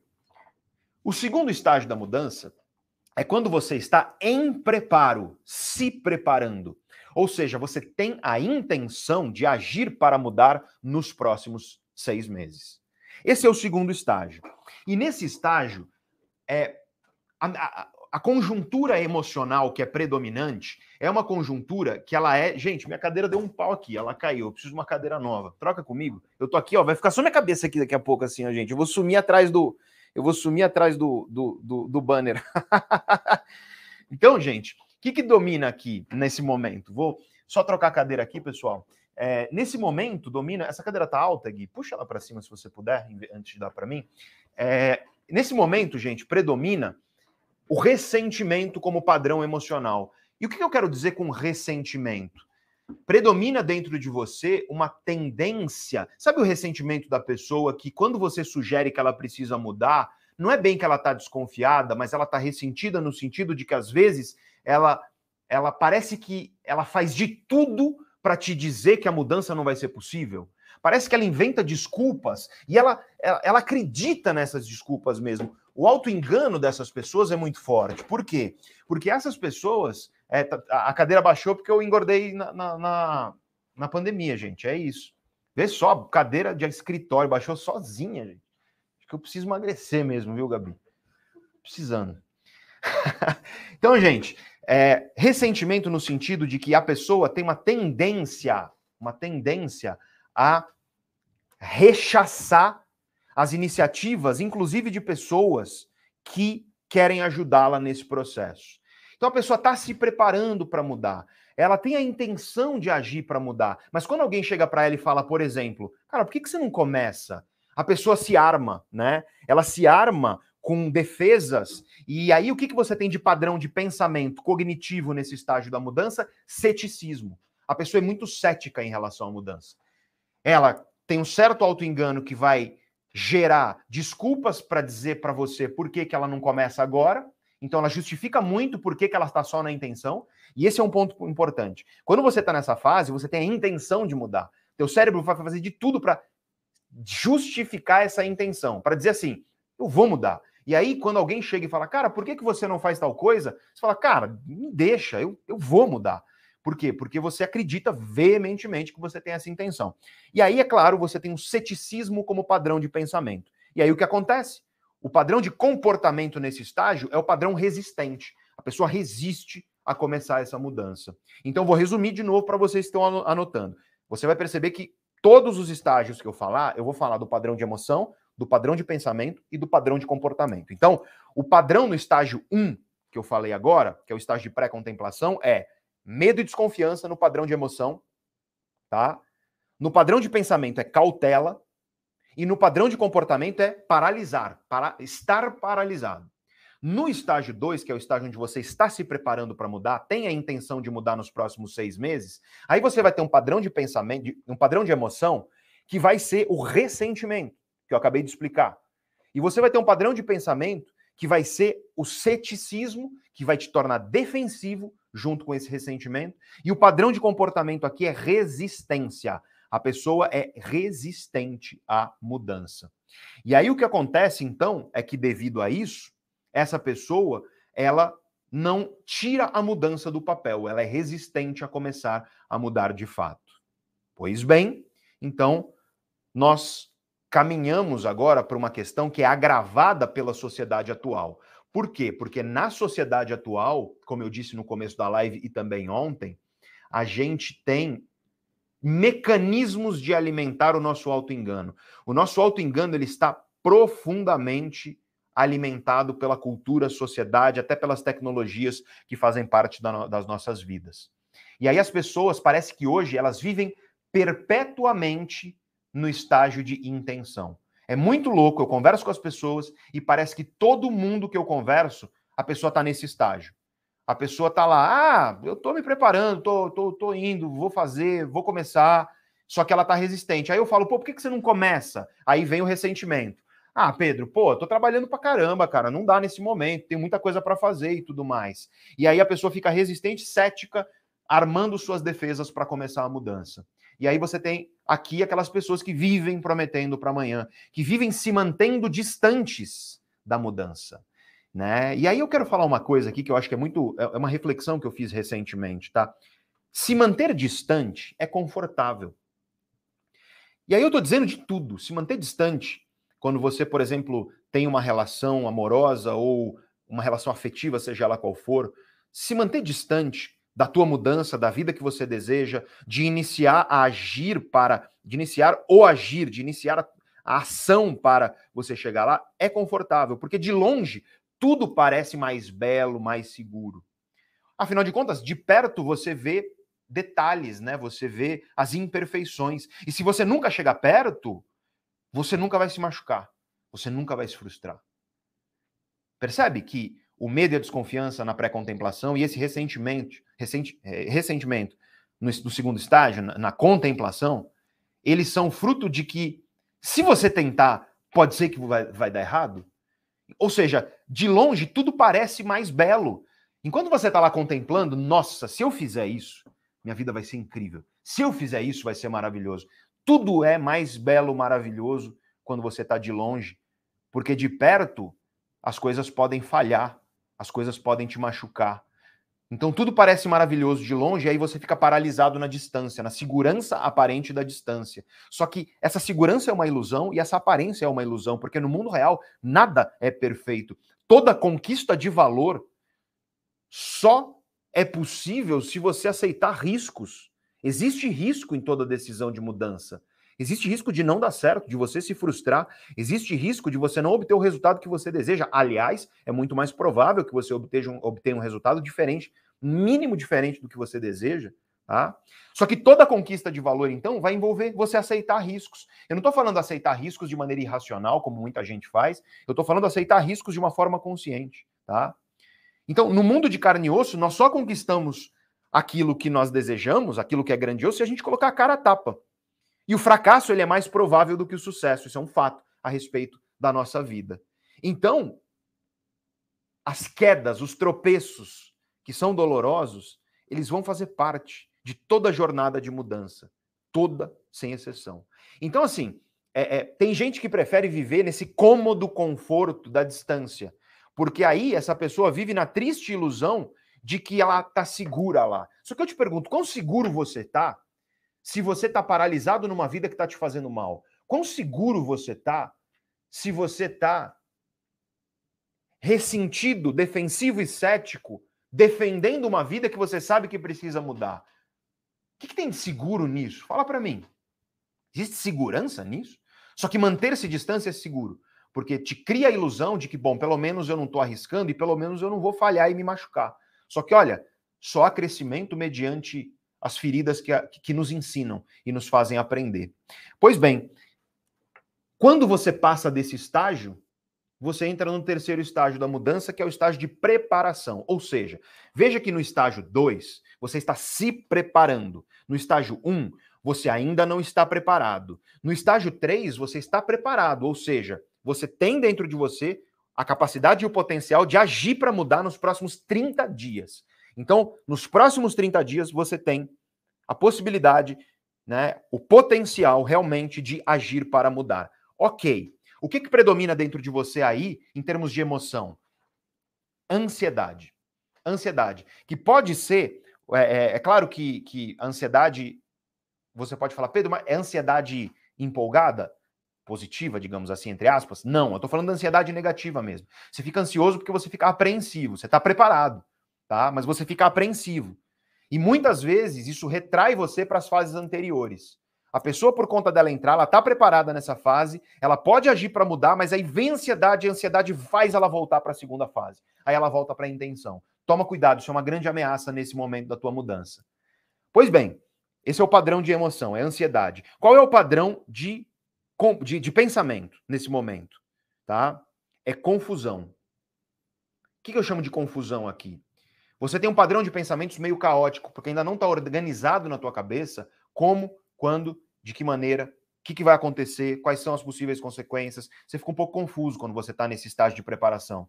Você está justamente se preparando. E quando você está se preparando, você lida com informações muito diversas. E essas informações, muitas vezes conflitantes, vindas de fontes diferentes, te deixam numa certa confusão. Isso aumenta a ansiedade, que pode te levar a você voltar para os estágios anteriores. Mas qual que é o padrão de comportamento aqui? É um comportamento que tende a ser improdutivo. Ou seja, você está se preparando, você não efetuou a mudança ainda, você desperdiça muita energia nessa fase, justamente por conta da confusão, das informações caóticas, e aí, é claro, isso vai fazer com que você não tenha um comportamento produtivo de, de mudança. Pois bem, quando você passa dessa fase, você entra no estágio 4, que é o estágio de ação. É aqui que você começa a agir. Olha só o quanto de coisa que existe antes de você começar a agir, para você efetuar uma mudança na sua vida. Então, a maioria das pessoas fica, nossa, por que, que eu não consigo agir para mudar? Por que, que eu não consigo, sabe, fazer as coisas que são necessárias? Dá uma olhada no número de estágios que a tua mente passa para que você esteja de fato preparado para mudar, né? No sentido de agir de fato. Tenha essa consciência e tenha esse autocuidado. Para de se cobrar em excesso também nesse sentido, porque essas cobranças elas não fazem sentido, tá? Nós precisamos parar de nos cobrar e saber que, bom, eu estou no estágio X, eu vou tender a um padrão de emoção Y. E, portanto, eu tenho que entender isso e tentar lidar da melhor maneira com isso. A gente tem lives aqui na jornada onde vamos falar sobre inteligência emocional. Eu vou falar sobre o lado escuro e, o, e obscuro e, e, oculto das emoções na live de amanhã, se não me falha a memória. Na de depois de amanhã eu vou falar sobre inteligência emocional. Então, live de amanhã imperdível, tá? Emoções crucial. E depois de amanhã, inteligência emocional, tá? Não perca, portanto. Sempre às 19 horas, as aulas da, da jornada do autoconhecimento. Pois bem, então, é, se você não entende o conjunto de emoções que está predominante em você em cada estágio da mudança, a probabilidade de você obter êxito nessa mudança vai ser muito mais difícil. Então você chega ao estágio 4. O estágio 4 é quando você já realizou, você já efetuou a mudança de comportamento, só que ela está na sua vida por menos de seis meses. Lembra do, da janela de seis meses que eu falei anteriormente, né? Ou seja, aqui você tem um padrão de emoção. Padrão de emoção aqui é antecipação, é a ansiedade mais positiva. Sabe? Você quer os resultados, você quer ver aquilo. E aqui a gente tem um perigo muito, muito é, é, é grande, eu acho, que é essa ansiedade positiva às vezes faz você dar passos maiores do que você consegue ou querer resultados mais imediatos e intensos do que são possíveis naquele momento que você está. Então toma cuidado com isso. Tá? Mas o, o, a conjuntura emocional quando você está no estágio de ação é: você já começou, você já saiu da confusão do estágio anterior, você já saiu daquela ansiedade negativa, e agora você já está numa ansiedade mais antecipatória que é positiva, sabe? A ansiedade de quem quer fazer, quem quer agir. Tá? E aí, é claro, o padrão de pensamento aí, ele vai ser um padrão não de confusão, ele vai ser um padrão de maior clareza, você sabe onde você está e o que você está fazendo. E aí isso vai te deixar num padrão de pensamento e também afetivo energizado. Você fica bem, você fica. Sabe quando você fica. Não é, não é empolgado no sentido superficial da palavra, engajado. Eu expliquei engajamento no final da live de ontem. Tá? Engajado, é isso. Você encontrou o equilíbrio entre o desafio e as suas competências. E aí você está engajado. É isso que acontece no estágio de ação, tá? E aí nós chegamos então ao quinto estágio, que é manutenção. E é aqui que um monte de gente degringola. Por quê? Porque aqui você sempre vai ter altos e baixos. Sempre, gente. Então, assim, eu quero deixar isso claro. Todo processo de mudança tem recaída. Todo. Não, não, não há exceção. Tá? Então, vai ter o dia que você vai acordar borocochô, sem ânimo. Vai ter o dia que você vai tropeçar, cair, cair do cavalo. E o que eu tenho tendo a dizer para as pessoas é o seguinte: é, caia do cavalo, acontece, não tem problema. mas não se deixe cair pela segunda vez. Não se deixe cair pela segunda vez. Não deixe que haja uma segunda vez, tá? Por quê? Porque a primeira é, é, inevitável, pode acontecer. Mas se você deixar cair pela segunda vez, a probabilidade de você não voltar para o cavalo, a probabilidade de você não voltar para o caminho de mudança que você estava desenvolvendo é muito grande. Então, a minha recomendação é você entender os padrões aqui que você tem e, e o padrão aqui ele pode ser quebrado. Eu vou falar esse padrão agora, só que você pode falar, poxa, mas eu estava lá na fase de manutenção, só que aí eu tive uma recaída. Sei lá, você reeducou a tua alimentação. E aí você teve uma recaída. Um belo dia você, sei lá, comeu 2 quilos de sorvete. Eu gosto muito, gente, de um sorvete que é o sorvete de pistache da Batio de Latte.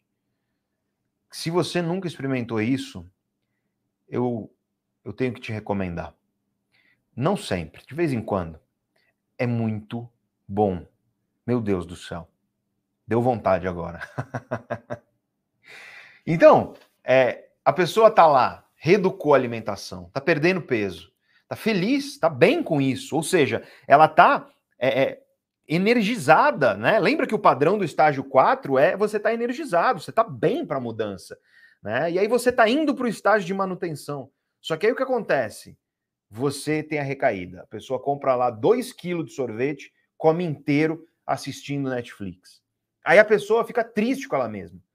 Porque ela pensa, nossa, que porcaria, caí do cavalo, não fique triste, acontece. Só que não deixe que isso se repita mais um dia. No momento em que você recair, aceita. Bom, recair. Ok, acontece. Na hora, estabelece uma estratégia para você, em hipótese alguma, deixar que amanhã você faça a mesma coisa.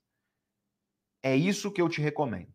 Isso é muito eficiente para mudança de hábito. Mas quando você chega ao estágio 5, ou seja, você já está em manutenção, você está realizando esse comportamento por mais de seis meses, tá? E aí o que acontece nesse momento é que você está confiante. A conjuntura, lembra que a gente saiu da desconfiança no primeiro estágio? Agora você chegou ao estágio de confiança. Sabe, você está confiante, você sabe que você consegue. Você sabe que se você cair do cavalo, você volta. Você sabe que se você recair, você consegue voltar. E aí, é claro, o teu, o, o, o teu padrão de pensamento é muito pragmático. Então, em vez de você ficar lamuriando, nossa, ai, furei a minha alimentação, comi um negócio que eu não deveria, em vez de você ficar nisso, você é pragmático. Você fala, bom, é, recaí, então é, amanhã eu vou, assim que eu acordar, já vou deixar minha roupa pronta, vou para academia assim que eu acordar, já vou passar no supermercado antes de ir para o trabalho, vou comprar é, alguns alimentos saudáveis para chegar em casa e fazer para comer bem, né, de maneira saudável hoje à noite. Então, o padrão de emoções no estágio 5 é um padrão de confiança, e o padrão de pensamentos é um, para, um padrão de pragmatismo, objetividade eficiência, né? E é claro, aí você tem um padrão de comportamento que é produtivo, é efetivamente produtivo, onde você obtém resultados e você cada vez mais melhora as suas ferramentas, porque você entende não só as ferramentas que você utiliza para manter essa mudança, mas você entende muito bem como você pode adequar essas ferramentas à tua vida. Eu acho que isso é muito importante. E aí você entra finalmente no último estágio da mudança, que é o estágio de terminação. Eu não gosto desse termo, é, terminação, tá? Porque em inglês é termination mesmo, né? É, é, é, só que em português parece que parece que é final, né? A coisa e não é isso. É, não é terminação no sentido de que a mudança se encerrou, mas é terminação no sentido de que você concluiu o processo de mudança. Isso faz parte de você. É isso, tá? Então é algo como conclusão, talvez, do capítulo do processo de mudança. E aí o que, que você vai ter como padrão emocional? Satisfação, você conseguiu. Né? O que você vai ter como padrão de pensamento?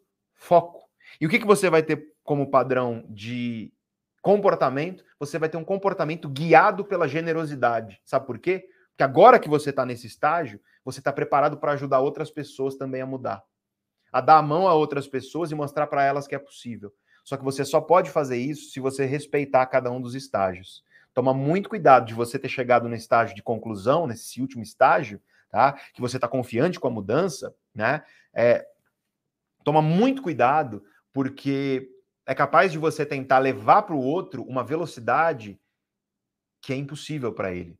Porque as pessoas têm tempos diferentes e esses tempos têm que ser respeitados. Isso é muito importante.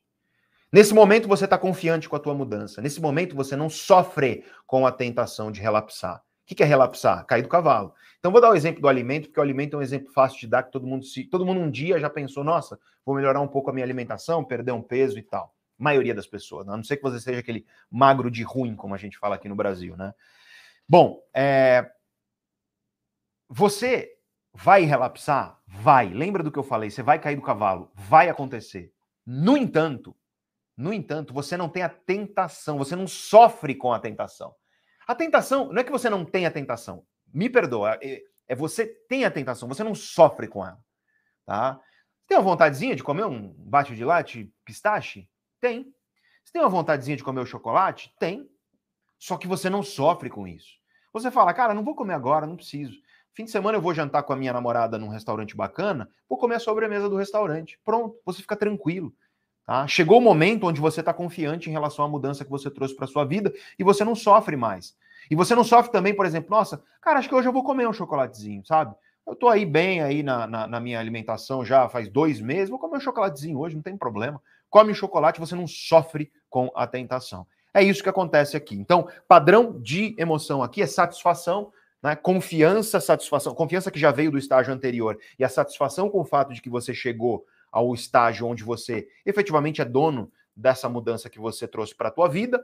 Você tem como padrão de pensamento foco, né? Você é uma pessoa muito focada no sentido de que tudo que você aprendeu durante os estágios anteriores te permite que você seja uma pessoa profundamente orientada para o resultado do que você deseja e você tem uma postura em termos de comportamento que ela é generosa, onde você já pode já estar preparado para ajudar outras pessoas a passar por esse caminho, sempre respeitando, claro, que as outras pessoas têm tempos que podem ser diferentes do teu. Tá? Tem gente que demora mais, tem gente que demora menos, mas esses estágios precisam ser respeitados. Essencialmente, esses são os seis estágios da mudança e esses estágios precisam estar tá claramente determinados na tua vida para que você estabeleça estratégias de mudança que são eficientes. Ok? Agora nós vamos para um ponto que é o ponto chave da nossa live. E eu sempre deixo o mais importante para o final, porque eu preciso construir todo o raciocínio da live para que a gente chegue nesse ponto, tá? Eu quero agora te dar uma ferramenta para você começar, começar a estabelecer tá, uma estratégia de mudança eficiente na sua vida. E como é que você faz isso? A primeira coisa é você entender tempo, tá? Tempo. Lembra dos seis meses? Lembra dos seis meses? Vamos pegar a janela de seis meses como a janela que nós vamos utilizar. E o que eu quero que você estabeleça é o seguinte: tudo aquilo que você quer trazer para a tua vida e vai levar seis meses ou mais, eu diria até para você usar um, uma janela mais curta. Tá? Com meus alunos eu uso uma janela mais curta e não só com meus alunos, mas com meus clientes também. Eu costumo usar a janela de três meses. Vamos usar a janela de três meses porque ela é mais segura. Pense em tudo que você quer trazer para a tua vida e vai levar mais do que três meses. Três meses ou mais. Isso é sonho. É o que a gente chama de sonho, nesse modelo científico que eu estou te trazendo, tá? Tudo que você quer trazer para a tua vida e vai levar três meses ou mais é sonho. Sonho. É importante ter sonho? É. O problema é que tem gente hoje em dia, eu diria a maioria das pessoas que quer mudar, que só tem sonho. E quando o sonho não se transforma nos outros elementos da mudança que eu vou falar daqui a pouco, não é sonho, é fantasia, né? A pessoa vive fantasiando. Ela vive lá, nossa, vou mudar, vou fazer, vou acontecer. E fantasia não é sonho, são coisas diferentes, tá? Quantos sonhos você tem aí que você nunca começou sequer a traçar objetivos, metas e passos para você concretizar, para você tornar concreto? Todos eles não são sonhos, são fantasias que você tem, tá? Fantasiar é gostoso? É, é uma delícia fantasiar. Nossa, ficar fantasiando. E se eu ganhasse na Mega Sena? E se eu Mega Sena, para quem está fora do Brasil, é a nossa loteria, a maior loteria que tem aqui, tá? É... E se eu ganhasse? E se eu conseguisse um emprego? E se eu mudasse? E se eu tivesse isso? Isso é fantasiar. Eu estou falando de mudança aqui. Então vamos sonhar? Vamos. Mas vamos sonhar com, com, com, com concretização atrelada a isso. Beleza. Sonha tudo aquilo que você quer trazer para a tua vida que vai levar três meses ou mais, tá? Para cada sonho, você tem que começar. Agora eu quero que você decupe isso, tá? Escreve. Sonho. Escreve lá o sonho em cima. Embaixo, você vai colocar os objetivos. E o que é o objetivo? É tudo aquilo que é necessário para você atingir teu sonho e que vai levar entre um e três meses. Tudo aquilo que é necessário ao teu sonho e que vai levar um a três meses. tá? Vamos supor um sonho, então. Eu falei da questão de termos engordado na pandemia, então eu vou usar o exemplo de perder peso. Você quer perder é, peso, tá? Primeira coisa, falei no começo da live, não vem com essa, gente, de ah, eu quero perder 20 quilos em um mês. Não faz isso. Passos curtos e firmes. É muito mais importante consistência do que intensidade. Para tudo na vida, você vai ver que eu vou falar isso em outras lives aqui, tá? Intensidade não é um bom determinante de mudança, consistência é, comprometimento é, tá? Então, o que eu sugiro? Perder peso, vamos pensar aqui racionalmente, você consegue perder 5 quilos em 3 meses. Beleza, é possível, saudável fazer isso, dá para fazer de maneira saudável. Ok. Então, você viu o que eu fiz, tá? Você quer qual é o teu sonho? Teu sonho é, é, é, teu sonho é perder peso. Vamos transformar esse sonho numa coisa talvez mais até concreta. Você quer olhar no espelho e você quer se orgulhar da saúde do teu corpo, porque beleza, isso meu amigo Flávio Passos fala, eu acho lindo quando ele fala isso. Beleza é um sintoma de um corpo saudável. É isso que ele diz, né? Você quer olhar no espelho e você quer se orgulhar de um corpo que você construiu com boas escolhas e da plena saúde e plena potência que você construiu do teu corpo. Isso é um sonho, baita sonho, né? Beleza. Para isso, você quer perder 5 quilos em 3 meses. Tá? Isso é o teu objetivo, perder 5 quilos em 3 meses. Vê que eu já tornei mais concreto o sonho? Eu já transformei esse sonho numa coisa um pouco mais concreta? Ah, eu quero olhar no espelho e me orgulhar do corpo em plena saúde que eu construí através das minhas boas escolhas. Lindo sonho. Vai levar mais do que três meses? Claro, tá? Em média, para a maioria das pessoas. Só que me traz mais, sabe, me traz algo mais tangível. Esse é o processo de mudança. É você pegar o sonho e tornar ele mais tangível. Então eu quero perder 5 quilos em três meses. Beleza. Isso é o objetivo. Vai levar de um a três meses para você chegar no teu sonho. O objetivo é tudo aquilo que leva de um a três meses que te aproxima do teu sonho. Só que ainda é muito vago. A gente precisa saber o que, que você vai fazer para perder 5 quilos nesses três meses. Aí vem, aí vem as metas. E o que, que são as metas? É o que você vai fazer de uma a quatro semanas para você chegar no teu objetivo e com isso se aproximar do teu sonho. É isso. E aí nós podemos dizer assim: ó, a minha meta é, eu vou, todos os domingos eu vou ao supermercado, eu não vou com fome ao supermercado, porque lembra dos processos que eu expliquei ontem? Né? Hoje eu trouxe um cérebro, nem mostrei para vocês, mas amanhã eu vou mostrar, gente. Eu trouxe um cérebro mais bonitinho aqui, ó. Eu gosto muito desse modelinho que eu tenho, tenho ele há anos, desde que eu era estudante.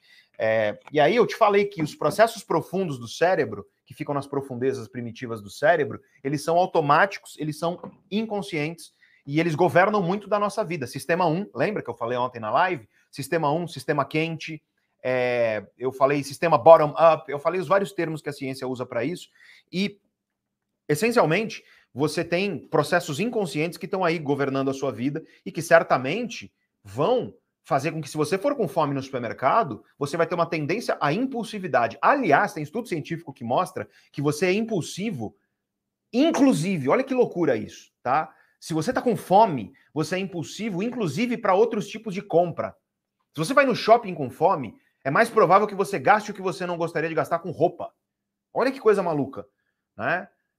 A gente vai falar de emoções amanhã e na live de depois de amanhã, mas é muito interessante isso. Pois bem, então, ó, Vamos lá. Sonho. Quero olhar no espelho e me orgulhar da beleza do meu corpo que eu construí através de boas escolhas. Ok. Sonho. Vai levar mais do que três meses. Para isso, objetivo, que vai te aproximar do sonho. Quero perder 5 é, quilos em três meses. Quero perder 5 quilos em três meses. Ok. Meta.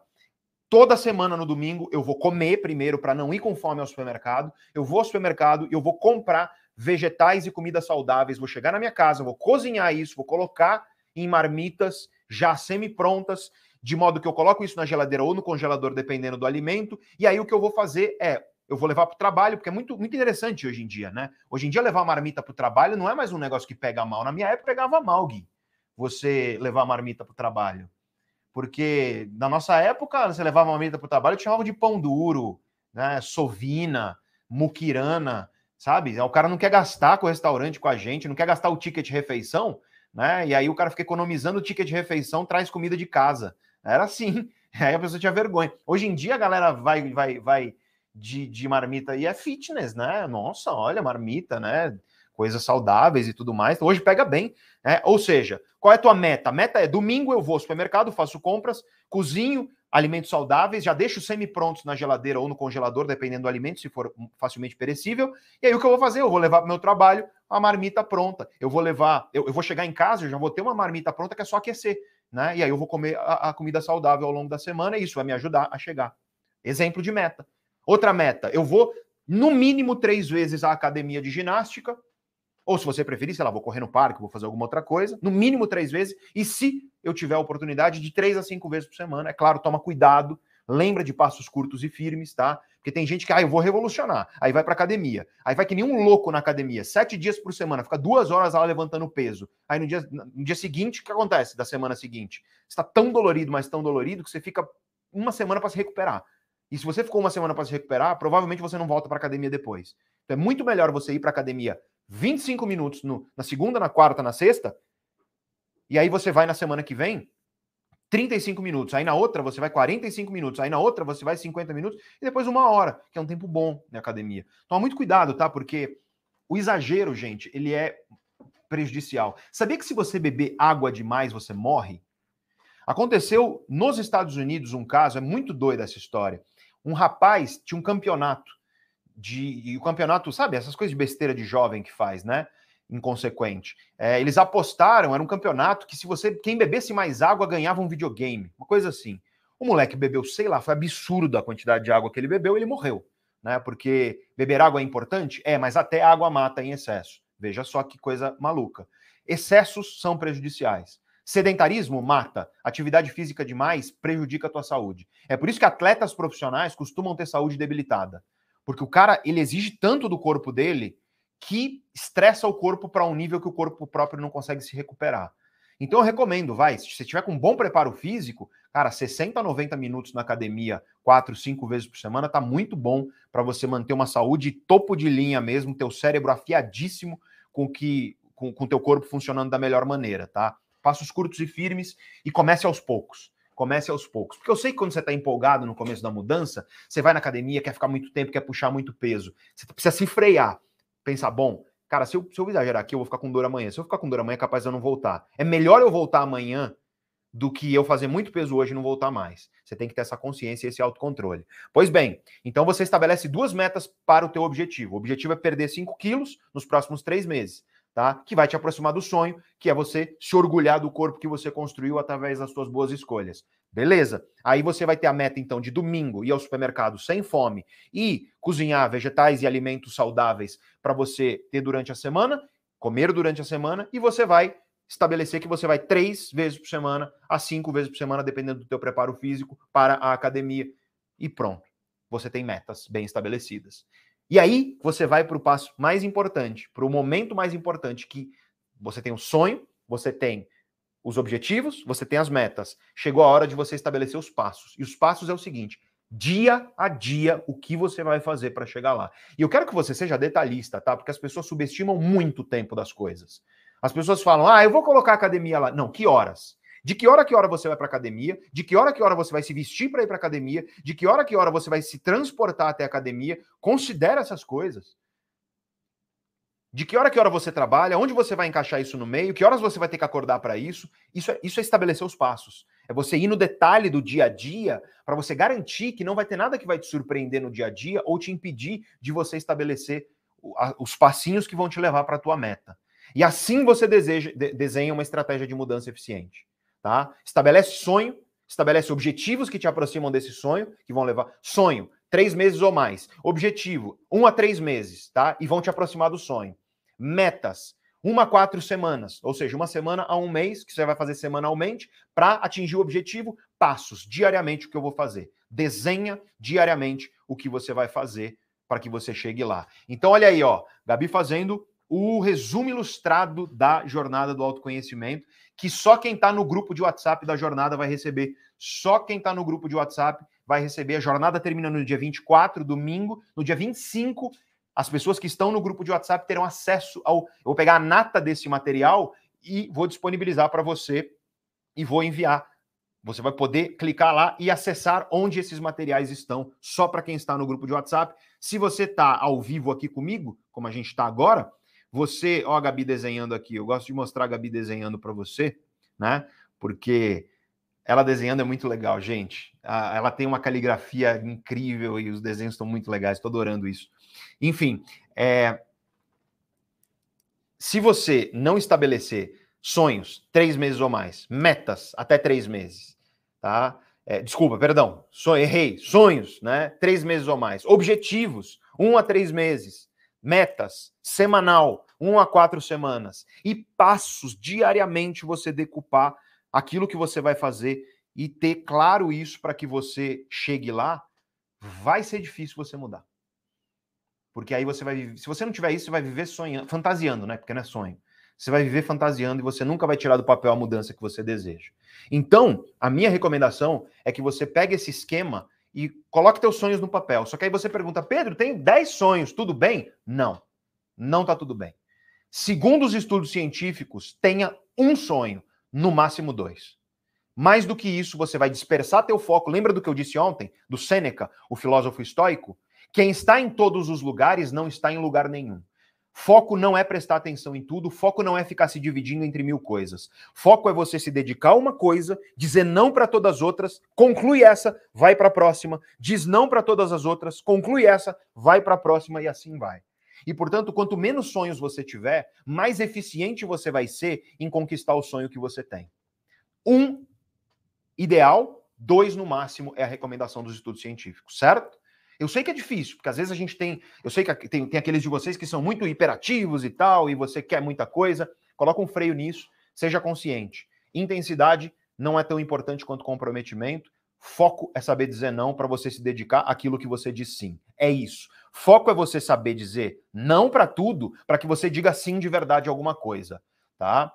Então, quando, quando eu tô com meus amigos jantando, quando eu tô com a minha namorada jantando, quando eu tô com as pessoas que eu amo, o que, que eu faço? Eu tiro o celular de perto de mim. Por quê? Porque ele tá sugando meu foco. Se ele tá perto e eu tô olhando, nem que seja a tela dele chegando coisa, significa que eu não tô ali com a pessoa. Eu tô com a pessoa e com o celular, tá? E não tem coisa pior, você sabe disso, que você tá com alguém jantando e a pessoa tá lá olhando no celular, tem coisa pior do que isso? É muito frustrante você ver que a pessoa tá dividindo a atenção dela com o celular. Se isso é verdade para uma relação, isso é verdade para tudo. Se você tem um sonho de mudança na tua vida, seja fiel, matricule-se no teu sonho de verdade e diga não a tudo que está te afastando dele. Isso é muito, muito, muito importante. Lembra que eu te dei uma ferramenta no final da aula 1 da jornada, tá? Então tem gente que chegou aí, estamos na jornada do autoconhecimento, uma semana de aulas e lives gratuitas tá? Que eu vou te ensinar o que há de mais atual na ciência que estuda o cérebro, a mente, o comportamento e a mudança. Ferramentas cientificamente validadas para mudança. E na aula 1, as aulas são o conteúdo principal. Você acessa as aulas nesse link aqui embaixo. Só quem está cadastrado acessa as aulas. Na aula 1, eu dei no final da aula uma ferramenta. E nessa ferramenta é uma ferramenta de projeto de vida para você verificar o que está te afastando do teu sonho. Eu complementei essa ferramenta agora com essa, essa estruturação. Sonho, objetivo, meta, passo. Isso complementa a ferramenta da aula 1. E, portanto, assista a aula 1. Sai daqui hoje dessa live, se você não assistiu, e vai assistir a aula 1 da jornada. Porque amanhã entra a 2. E se você achou que a 1 é profunda, se prepara, porque a 2 é mais ainda. Então, amanhã, 7 horas da manhã, por volta, tá, gente? É, é uma ferramenta de e-mail que tá mandando, imagina, tem 325 mil pessoas inscritas na jornada. Ou seja, é, às vezes vai chegar a 7h20, talvez, tá? Eu vou programar isso para 6h40, tá? Mas aí vai chegar próximo ali a 7 no teu e-mail para aula 1, para aula 2, assiste a aula 2, e eu recomendo muito que você já tenha assistido a aula 1, porque uma aula leva a outra. Acabei de te dar aqui a ferramenta, falando de sonhos, objetivos, metas e passos, eu tô te dizendo, ela complementa o que eu falei na aula 1. E a aula 2 amanhã, ela vai trazer coisas que vão aprofundar o que eu falei na aula 1, na live 1 de ontem e na live 2 de hoje. Então, é, sempre entenda o, conheci, o, o conhecimento da, da, jornada como conhecimento complementar, tá? Tá gostando, gente? Eu nem perguntei para você se você tá gostando da live. Tá gostando? Se você estiver gostando, manda um, um, um, chuva de cérebro aí, vai. Manda o, o, o emoji do cérebro Chuva de cérebro aí no chat, vamos lá? Se você está gostando, acho importante. A chuva de cérebro, eu vou, eu vou, vou patentear a chuva de cérebro, Porque a chuva de cérebro é uma coisa que eu inventei ontem. Não fui eu, não, tá? Foi a equipe. A equipe virou aqui alguém para mim e falou: fala para as pessoas fazerem uma chuva de cérebro, né? E aí começa a chover o cérebro aqui. Né? Foi o Gui, foi o Gui. Falei equipe, ó, não, foi o Guilherme que está aqui, que se recusa a aparecer para vocês porque tem vergonha. Então, ó, pede para o Gui aparecer também. Fala gratidão Gui, hashtag gratidão Gui aí. Curte, curte o vídeo, não esquece de curtir o vídeo, clica no joinha, clica no joinha, tá? Tudo bem que a gente está indo para o final da, da, da, da nossa live, mas compartilha, gente. Compartilha. Café descafeinado de qualidade, gente Olha, é, é, alguém perguntou aí, café descafeinado de qualidade. Eu acho que existem muitas marcas disponíveis aí por aí, né? É, eu uso a maquininha da Nespresso, porque eu acho ela muito prática. Eu comprei uma maquininha da Nespresso que ela faz o café mais, sabe, cafezão assim? Olha o tamanho dessa, dessa, dessa caneca. É que assim, deixa eu contar uma coisa para você que talvez você não saiba. Minha cabeça é muito grande, gente. Você não tem noção tanto que minha cabeça é grande. Não tem boné que caiba na minha cabeça. Ninguém acredita. Como eu tenho o ombro largo, parece que é proporcional. Né? Mas para você ter ideia, eu tenho aqui na Neurovox tem o Alexandre, né? O Alexandre é um cara muito grande, muito grande. O Alexandre tem dois metros de altura, ele é enorme, tá? Minha cabeça é maior do que a dele. Vê se pode. Eu tenho 1,80m, né? Então, ó, o Gui falou aqui, ó. Na última, o Gui aparece, né? Para ver o Gui, então, você tem que estar tá lá junto comigo na última live. Olha só. Tem que estar tá até a última live. Mas ele falou só se você vier em todas. Então, ó, tá aqui. O Gui prometeu. Vamos ver, né? Se você vai estar em todas. Então, gente, minha cabeça é muito grande. Estou falando da minha cabeça. Minha cabeça é muito grande. É, é, vai ter. Ah, o Gui falou que prefere outro sorvete. Eu não, eu não, eu não vou falar de. O, o de pistache é o melhor, gente. O de pistache. Sorvete de pistache. Pistache é bom demais, né? Mas então, ó, o tamanho da caneca. E ela é grande, por quê? Porque eu tô dizendo da minha cabeça. Porque é o tamanho da minha cabeça, muito grande a minha cabeça. A caneca é grande. Eu gosto do café assim, mais longo, sabe? E aí a, a Nespresso tem uma máquina e tem a cápsula descafeinada. É o que eu tomo por uma questão de praticidade, efetivamente, ela, ela faz mais sentido para mim. Mas tem muitas marcas aí que você tem disponível de café descafeinado e você a, a tua marca de confiança de café provavelmente tem uma opção descafeinada. É isso que eu te digo. Porque cada vez mais as pessoas têm entendido que a partir de certa hora o descafeinado é mais saudável. Cafeína de manhã não tem problema algum. Aliás, aliás, tá? Eu vou falar um pouco sobre isso é, na live de amanhã, mas chá verde. Amanhã eu vou falar sobre chá verde. Então vem para a aula de amanhã que eu vou te falar os benefícios do chá verde, os tipos de chá verde que fazem bem para o cérebro. Você não tem noção de como o chá verde é bom para você, tá? alguns tipos específicos. É importante você saber quais. Então venha para a live de amanhã, porque isso eu vou falar amanhã. Amanhã eu vou falar sobre emoções, que como as emoções funcionam e o papel delas na mudança e o lado obscuro, oculto, sabe? O lado sujo das emoções, o lado que ninguém gosta de admitir, mas que existe. Esse, esse é o tema da, da nossa live de amanhã. Choveu cérebro, hein? Aqui. Teve muito cérebro, né, gente? Muito cérebro aparecendo aqui para nós. curte aí, gente. Curte, curte o vídeo e compartilha, porque isso leva cada vez mais, isso leva cada vez mais conhecimento para as pessoas. Então, gente, é, o meu objetivo aqui na aula de hoje foi trazer para você conhecimento para que você tenha essa capacidade que a Gabi desenhou aí, para você ser fiel aos teus sonhos. Quanto mais você entende qual é o estágio que você está na mudança de comportamento, mais você consegue ser fiel ao teu sonho, porque mais você vai entender, bom, eu estou no estágio de eu, eu estou no estágio de pré-contemplação, então eu estou aqui com medo e desconfiança, o meu padrão de pensamento é de cautela e eu estou paralisado. O que, que eu preciso fazer? Eu preciso vencer esse medo e essa desconfiança, eu preciso começar a entender que o preparo é necessário para que eu haja. É isso é você entender as conjunturas emocionais que estão prejudicando você de ir para o próximo passo da mudança. Mas para isso você precisa de planejamento. E para planejamento você precisa da ferramenta da aula 1, a ferramenta de projeto de vida que eu falei no final da aula 1. Então, se cadastra na jornada que você vai para a plataforma onde você pode assistir a aula 1, só quem está cadastrado assiste às aulas. E aí, você na aula 1 aprende a ferramenta de projeto de vida no final. E além dessa ferramenta, agora você complementa com essa que eu te ensinei: sonho, objetivo, meta, passo constrói. Qual é meu sonho? Quais são os objetivos? Que os objetivos podem ser vários, tá, gente? Você pode ter vários objetivos para o mesmo sonho, que são necessários. E quais são as metas para esses objetivos? E quais são os passos para isso? E aí tem isso. Aí tem gente que fica triste, fala: ai, Pedro, eu detesto planejamento. Eu detesto fazer as coisas assim, ser disciplinado, isso é muito chato.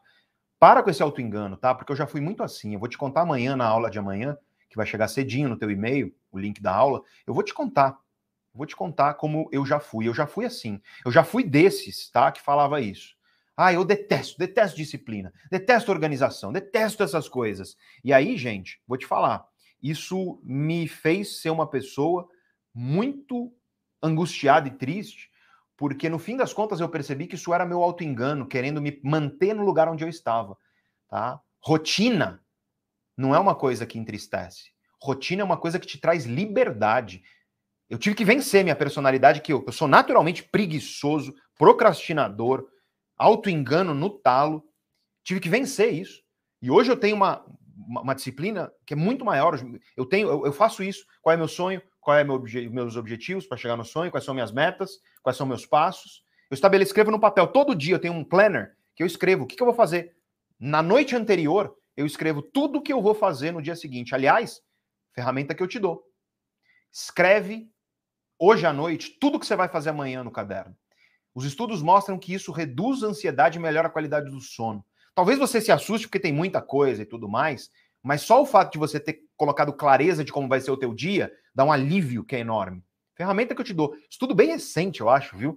Não tem, não tem acho que cinco anos esse estudo, que mostrou que as pessoas que à noite colocam tudo que elas vão fazer no dia seguinte num caderninho ou numa agenda, elas dormem melhor, têm menor ansiedade. Por quê? Porque elas têm clareza. Bom, vou acordar, vou fazer isso, vou fazer aquilo. E aí você fala, nossa, isso é chato. Eu acho que chato é você viver o tempo inteiro. Ai, o que eu tenho que fazer agora?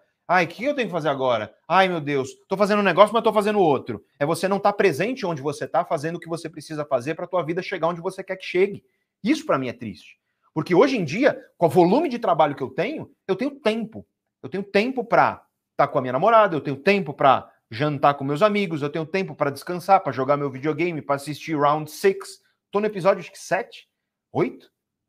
Então não dá spoiler, hein? Ó, se der spoiler, vai ser expulso da live se você fizer isso. Não faça isso. Eu odeio spoiler, gente.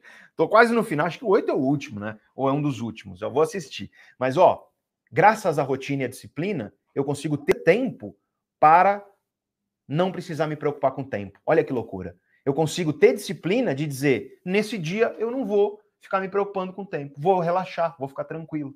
Só que quando você não tem essa disciplina e essa rotina, você vive escravo do imediatismo do que está acontecendo com você. E aí você vive triste. E aí você vive angustiado. Ou seja, disciplina é liberdade. Rotina, e eu estou falando rotina que não é ai, tudo a mesma coisa, não é bem isso. É rotina no sentido de que você tem clareza do que você fará e que você sabe o que precisa ser feito em cada momento do teu dia. Isso te traz liberdade para você ter tempo, inclusive, de falar: bom, agora está tudo concluído eu vou relaxar e não vou me preocupar com nada. Vou abrir minha taça de vinho, tomar um vinho, tomar uma cerveja e vou ficar tranquilo. Quer liberdade maior do que essa? É essa liberdade que eu estou te propondo com as ferramentas da aula de hoje. A aula foi boa? Eu eu chamo de aula que eu sou professor, né? A live foi boa? A aula é lá na plataforma. A live foi boa? Conta para mim aí, agora eu quero ver o que, o que você achou. Quero saber qual foi a sua opinião sobre essa live de hoje, se, se ela foi proveitosa, se ela te trouxe conhecimento valioso, se, se você vai aplicar na sua vida, né? Conta para mim agora. Quero saber. Ó, a chuva de cérebro voltando. Gosto demais disso. Esse é o meu emoji favorito. Todo mundo que me conhece sabe. É, você deve ter visto lá no grupo de WhatsApp, eu mando justamente esse emoji. Eu gosto demais dele. Que maravilha. Ó, vou responder algumas perguntas aqui, tá? É, essa pergunta é muito importante, tá? Eu destaquei aqui, no cantinho você está vendo. É, DLR responde, eu não sei, é, deve ser a empresa. É, horas de sono ideais, tá? Gente, tema polêmico mais difícil. Hora de sono ideal, vou te falar, você vai cair para trás. Todo mundo que eu falo isso cai para trás. 7 a 9 horas em média. É isso que diz a ciência. 7 a 9 horas em média. Algumas pessoas mais para lá para 7, algumas pessoas mais para as 9. Eu, por exemplo, preciso de 9 horas de sono minha biologia, meu corpo, ele precisa de nove horas de sono, tá? Então, é, aí você fala, nossa, Pedro, mas é muito.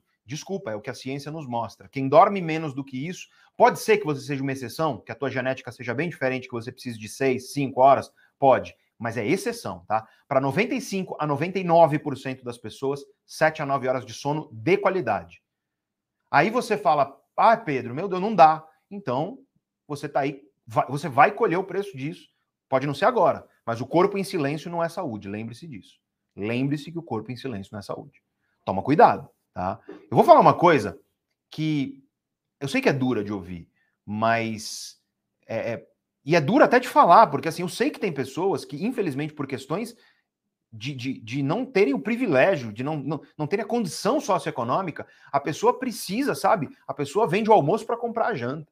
Ela precisa dormir pouco. Eu, sei, eu precisei disso na minha vida. Quando eu precisava estudar e trabalhar, né, pra, pra, antes de começar a minha carreira como professor, eu vou contar minha história na aula 3, eu, eu dormia seis horas por dia. E aí minha cabeça não funcionava, é muito doido hoje. Hoje, mais velho, minha cabeça funciona um milhão de vezes melhor do que quando eu era mais jovem. Por quê? Por tudo isso que eu estou te contando na jornada, que eu apliquei na minha vida para mudar, para mudar a maneira como meu cérebro funciona. Então, assim, 7 a 9 horas de sono. É isso que a ciência recomenda. Pode ser que você seja uma exceção? Pode, mas toma cuidado. Exceções, por definição, são exceções e não a regra, certo? Então, ó, tem gente aqui falando, preciso de 9 a 10 horas. Pode ser, pode ser que você precise, tá? Só toma cuidado se você começar a precisar de muito mais do que isso muito mais, 9, 10, 11 ou 12 horas de sono, aí talvez valha você procurar um médico especialista em sono, porque sono demais também é sinal de coisa que não é boa, tá? É... Pediram aqui para eu recapitular os comportamentos do estágio 4, tá? O comportamento do estágio 4, gente, acabou aqui a equipe de me falar. O comportamento do estágio 4 é o que eu chamei de energizado, no sentido de que você está bem para a mudança que você aplicou na sua vida. É isso, essencialmente é isso. A gente chama de energizado, energized na literatura científica desse modelo que eu expliquei para vocês. É, é o, o, estado onde você está bem, onde você está preparado e bem para a mudança que você que você executa, certo? Então, muita gente aí dizendo que gostou, tá? Muita gente dizendo que adorou. Que bom, gente. Olha, só vou te falar uma coisa, só melhora. Só melhora. Só que assim, precisa de comprometimento. Por quê? Ontem a gente estava lá, 25 mil pessoas. Hoje a gente ficou 24 mil pessoas. Né? Aí depois caiu um pouquinho para 23, né? A maioria do tempo. Você vai ver, cada live, menos gente, né? A live de hoje já foi mais curta, duas horas. A de amanhã vai ser mais curta ainda, tá? Por quê? Porque a cada live eu, eu trago menos, porque eu sei que você vai ficando cansado, é uma jornada. E aí a gente começa mais intenso, mas só melhora o conteúdo da jornada. As próximas lives são ainda melhores. As próximas aulas, então, não tem nem o que falar. As próximas aulas são incríveis, tá? Vão absolutamente mudar a maneira como você olha para si mesmo e olha para as outras pessoas. Amanhã cedo, sete da manhã, para alguns um pouquinho antes, para alguns um pouquinho depois, ali entre 6h40 e 7h20, chega o e-mail para você com o link para a próxima aula, para você poder acordar cedinho se você quiser e assistir, tá? Mas vai estar disponível essa aula. Essa aula, olha, é uma das aulas que as pessoas mais mandam mensagem. É que a aula mudou, né? A aula é diferente. A gente complementou, trouxe o que há de melhor das outras jornadas e complementou para a aula ficar melhor ainda. Mas essa aula de amanhã é a aula que mais eu recebo mensagem assim. Cara, virou uma chave na minha cabeça. Virou uma chave na maneira como eu, como eu olho para mim mesmo. Então, tá aí a oportunidade para você assistir a aula 2. Lembrando que você precisa ter assistido a aula 1 um para aproveitar ela da melhor maneira possível. Então, ó, Vai lá, cadastra na jornada se você não tiver cadastrado e vai agora assistir a aula 1. Aproveita esse restinho de noite aí para você assistir a aula 1 e dormir com esse conhecimento na sua cabeça. Gente, muito obrigado. Obrigado por você ter essa dedicação por você mesmo. Parabéns por você ser uma pessoa que já está num nível de consciência ainda maior. Você estava comigo ontem, você está comigo hoje, você vai estar tá comigo amanhã e você vai cada vez mais aprofundar o teu nível de consciência. Não esqueça de entrar no grupo de WhatsApp da jornada para receber esses resumos ilustrados pela Gabi, belíssimos, os mapas mentais da jornada do autoconhecimento, só para quem está no grupo de WhatsApp. Se você está aqui agora ao vivo comigo, isso aí está aqui no topo do chat, tá? Se você já está vendo na plataforma, a gravação dessa live vai estar tá aí embaixo num botão verde enorme que você encontra aí embaixo, verdão, né? Porque lá você vai receber os mapas mentais ilustrados belíssimos. A jornada só melhora, a jornada só se torna melhor a cada live, a cada aula. Então, tenha disciplina e comprometimento. Esteja junto comigo amanhã. Diz aí para mim se você vai estar junto comigo amanhã no chat. Quem vai estar junto comigo, fala aí no chat para mim que vai estar junto comigo. Se compromete comigo de verdade, porque comprometimento, compromisso é o que vai levar a tua vida para uma vida melhor. Sem sombra de dúvida. E você que está até aqui, tá? A live começou, chegamos lá, 25 mil pessoas, quase 24 mil pessoas, quase 25. E aí estamos agora, bom, 18 mil pessoas aqui. Você que ficou até o fim comigo, parabéns. Porque não é qualquer um que tem esse nível de consciência, essa profundidade de dedicação ao autoconhecimento. Então veja que isso é muito bom para você. Alguém perguntou aqui: sono depois do almoço faz mal ou faz bem? Amanhã eu respondo. Então vem para a live amanhã que eu respondo. Me lembra, Gui, de responder isso amanhã, por favor? Eu respondo isso amanhã. O sono, sabe a, siesta, né? O soninho depois que dá depois do almoço, né? aquela coisa que dá depois do almoço. Amanhã eu falo sobre isso. Parabéns para você. É a décima vez que eu falo. E eu vou falar toda a live, porque a cada live vai ter menos gente. Por quê? Porque você que chegou até aqui e que vai chegar até a próxima, você vai perceber a cada dia da jornada o conhecimento transformando a tua vida. Tenho certeza que hoje você já percebeu um pouquinho mais do que ontem e amanhã vai ser a mesma coisa. Amanhã cedo então tá no teu e-mail o link, o e-mail cadastrado aqui nesse link, aqui ó, e-mail cadastrado vai chegar o link para aula 2, vai virar uma chave na tua cabeça, eu prometo. Então, vem comigo, dá a mão aqui para mim, ó, esteja junto comigo nessa semana que você vai ver como você vai sair transformado. Você vai ver como esse conhecimento vai trazer para a tua vida algo que deveria ter sido ensinado na escola. Não foi, mas eu estou aqui com você justamente para te trazer por isso. Eu estou aqui te ensinando aquilo que eu gostaria de ter aprendido sem ter precisado sofrer o que eu sofri até aprender tudo isso. Esse é o objetivo da jornada do autoconhecimento. Parabéns, muito obrigado por você estar aqui junto comigo. Você é uma pessoa incrível e especial. Eu estou muito feliz, gente. Hoje a gente bateu o recorde da jornada anterior. E olha que a jornada anterior, olha que interessante. A jornada anterior, ela já foi o recorde. E aí hoje a gente está batendo mais recorde ainda. Amanhã eu quero bater mais recorde junto com você. É incrível isso. Né? A equipe está aqui, todo mundo muito feliz com isso. Obrigado à equipe, obrigado ao Gui, obrigado a Ju que está aqui comigo, obrigado a Gabi e a Cris, e a todo mundo que não está aqui na sala do estúdio comigo, mas que está aqui na empresa. Obrigado, agradeço a essas pessoas aí no chat, essas pessoas estão possibilitando que essa jornada aconteça. Obrigado por você, você ser essa pessoa que está dedicando essa confiança, você está dedicando aqui a jornada o teu bem mais precioso, que é o teu tempo. Então, eu só posso te agradecer por isso e te dar os parabéns pelo teu comprometimento. Muito obrigado. Amanhã estamos juntos. Grande abraço. Durma bem, mas antes de dormir, assiste a aula 1 se você não assistiu ainda. Valeu, gente. Um grande abraço.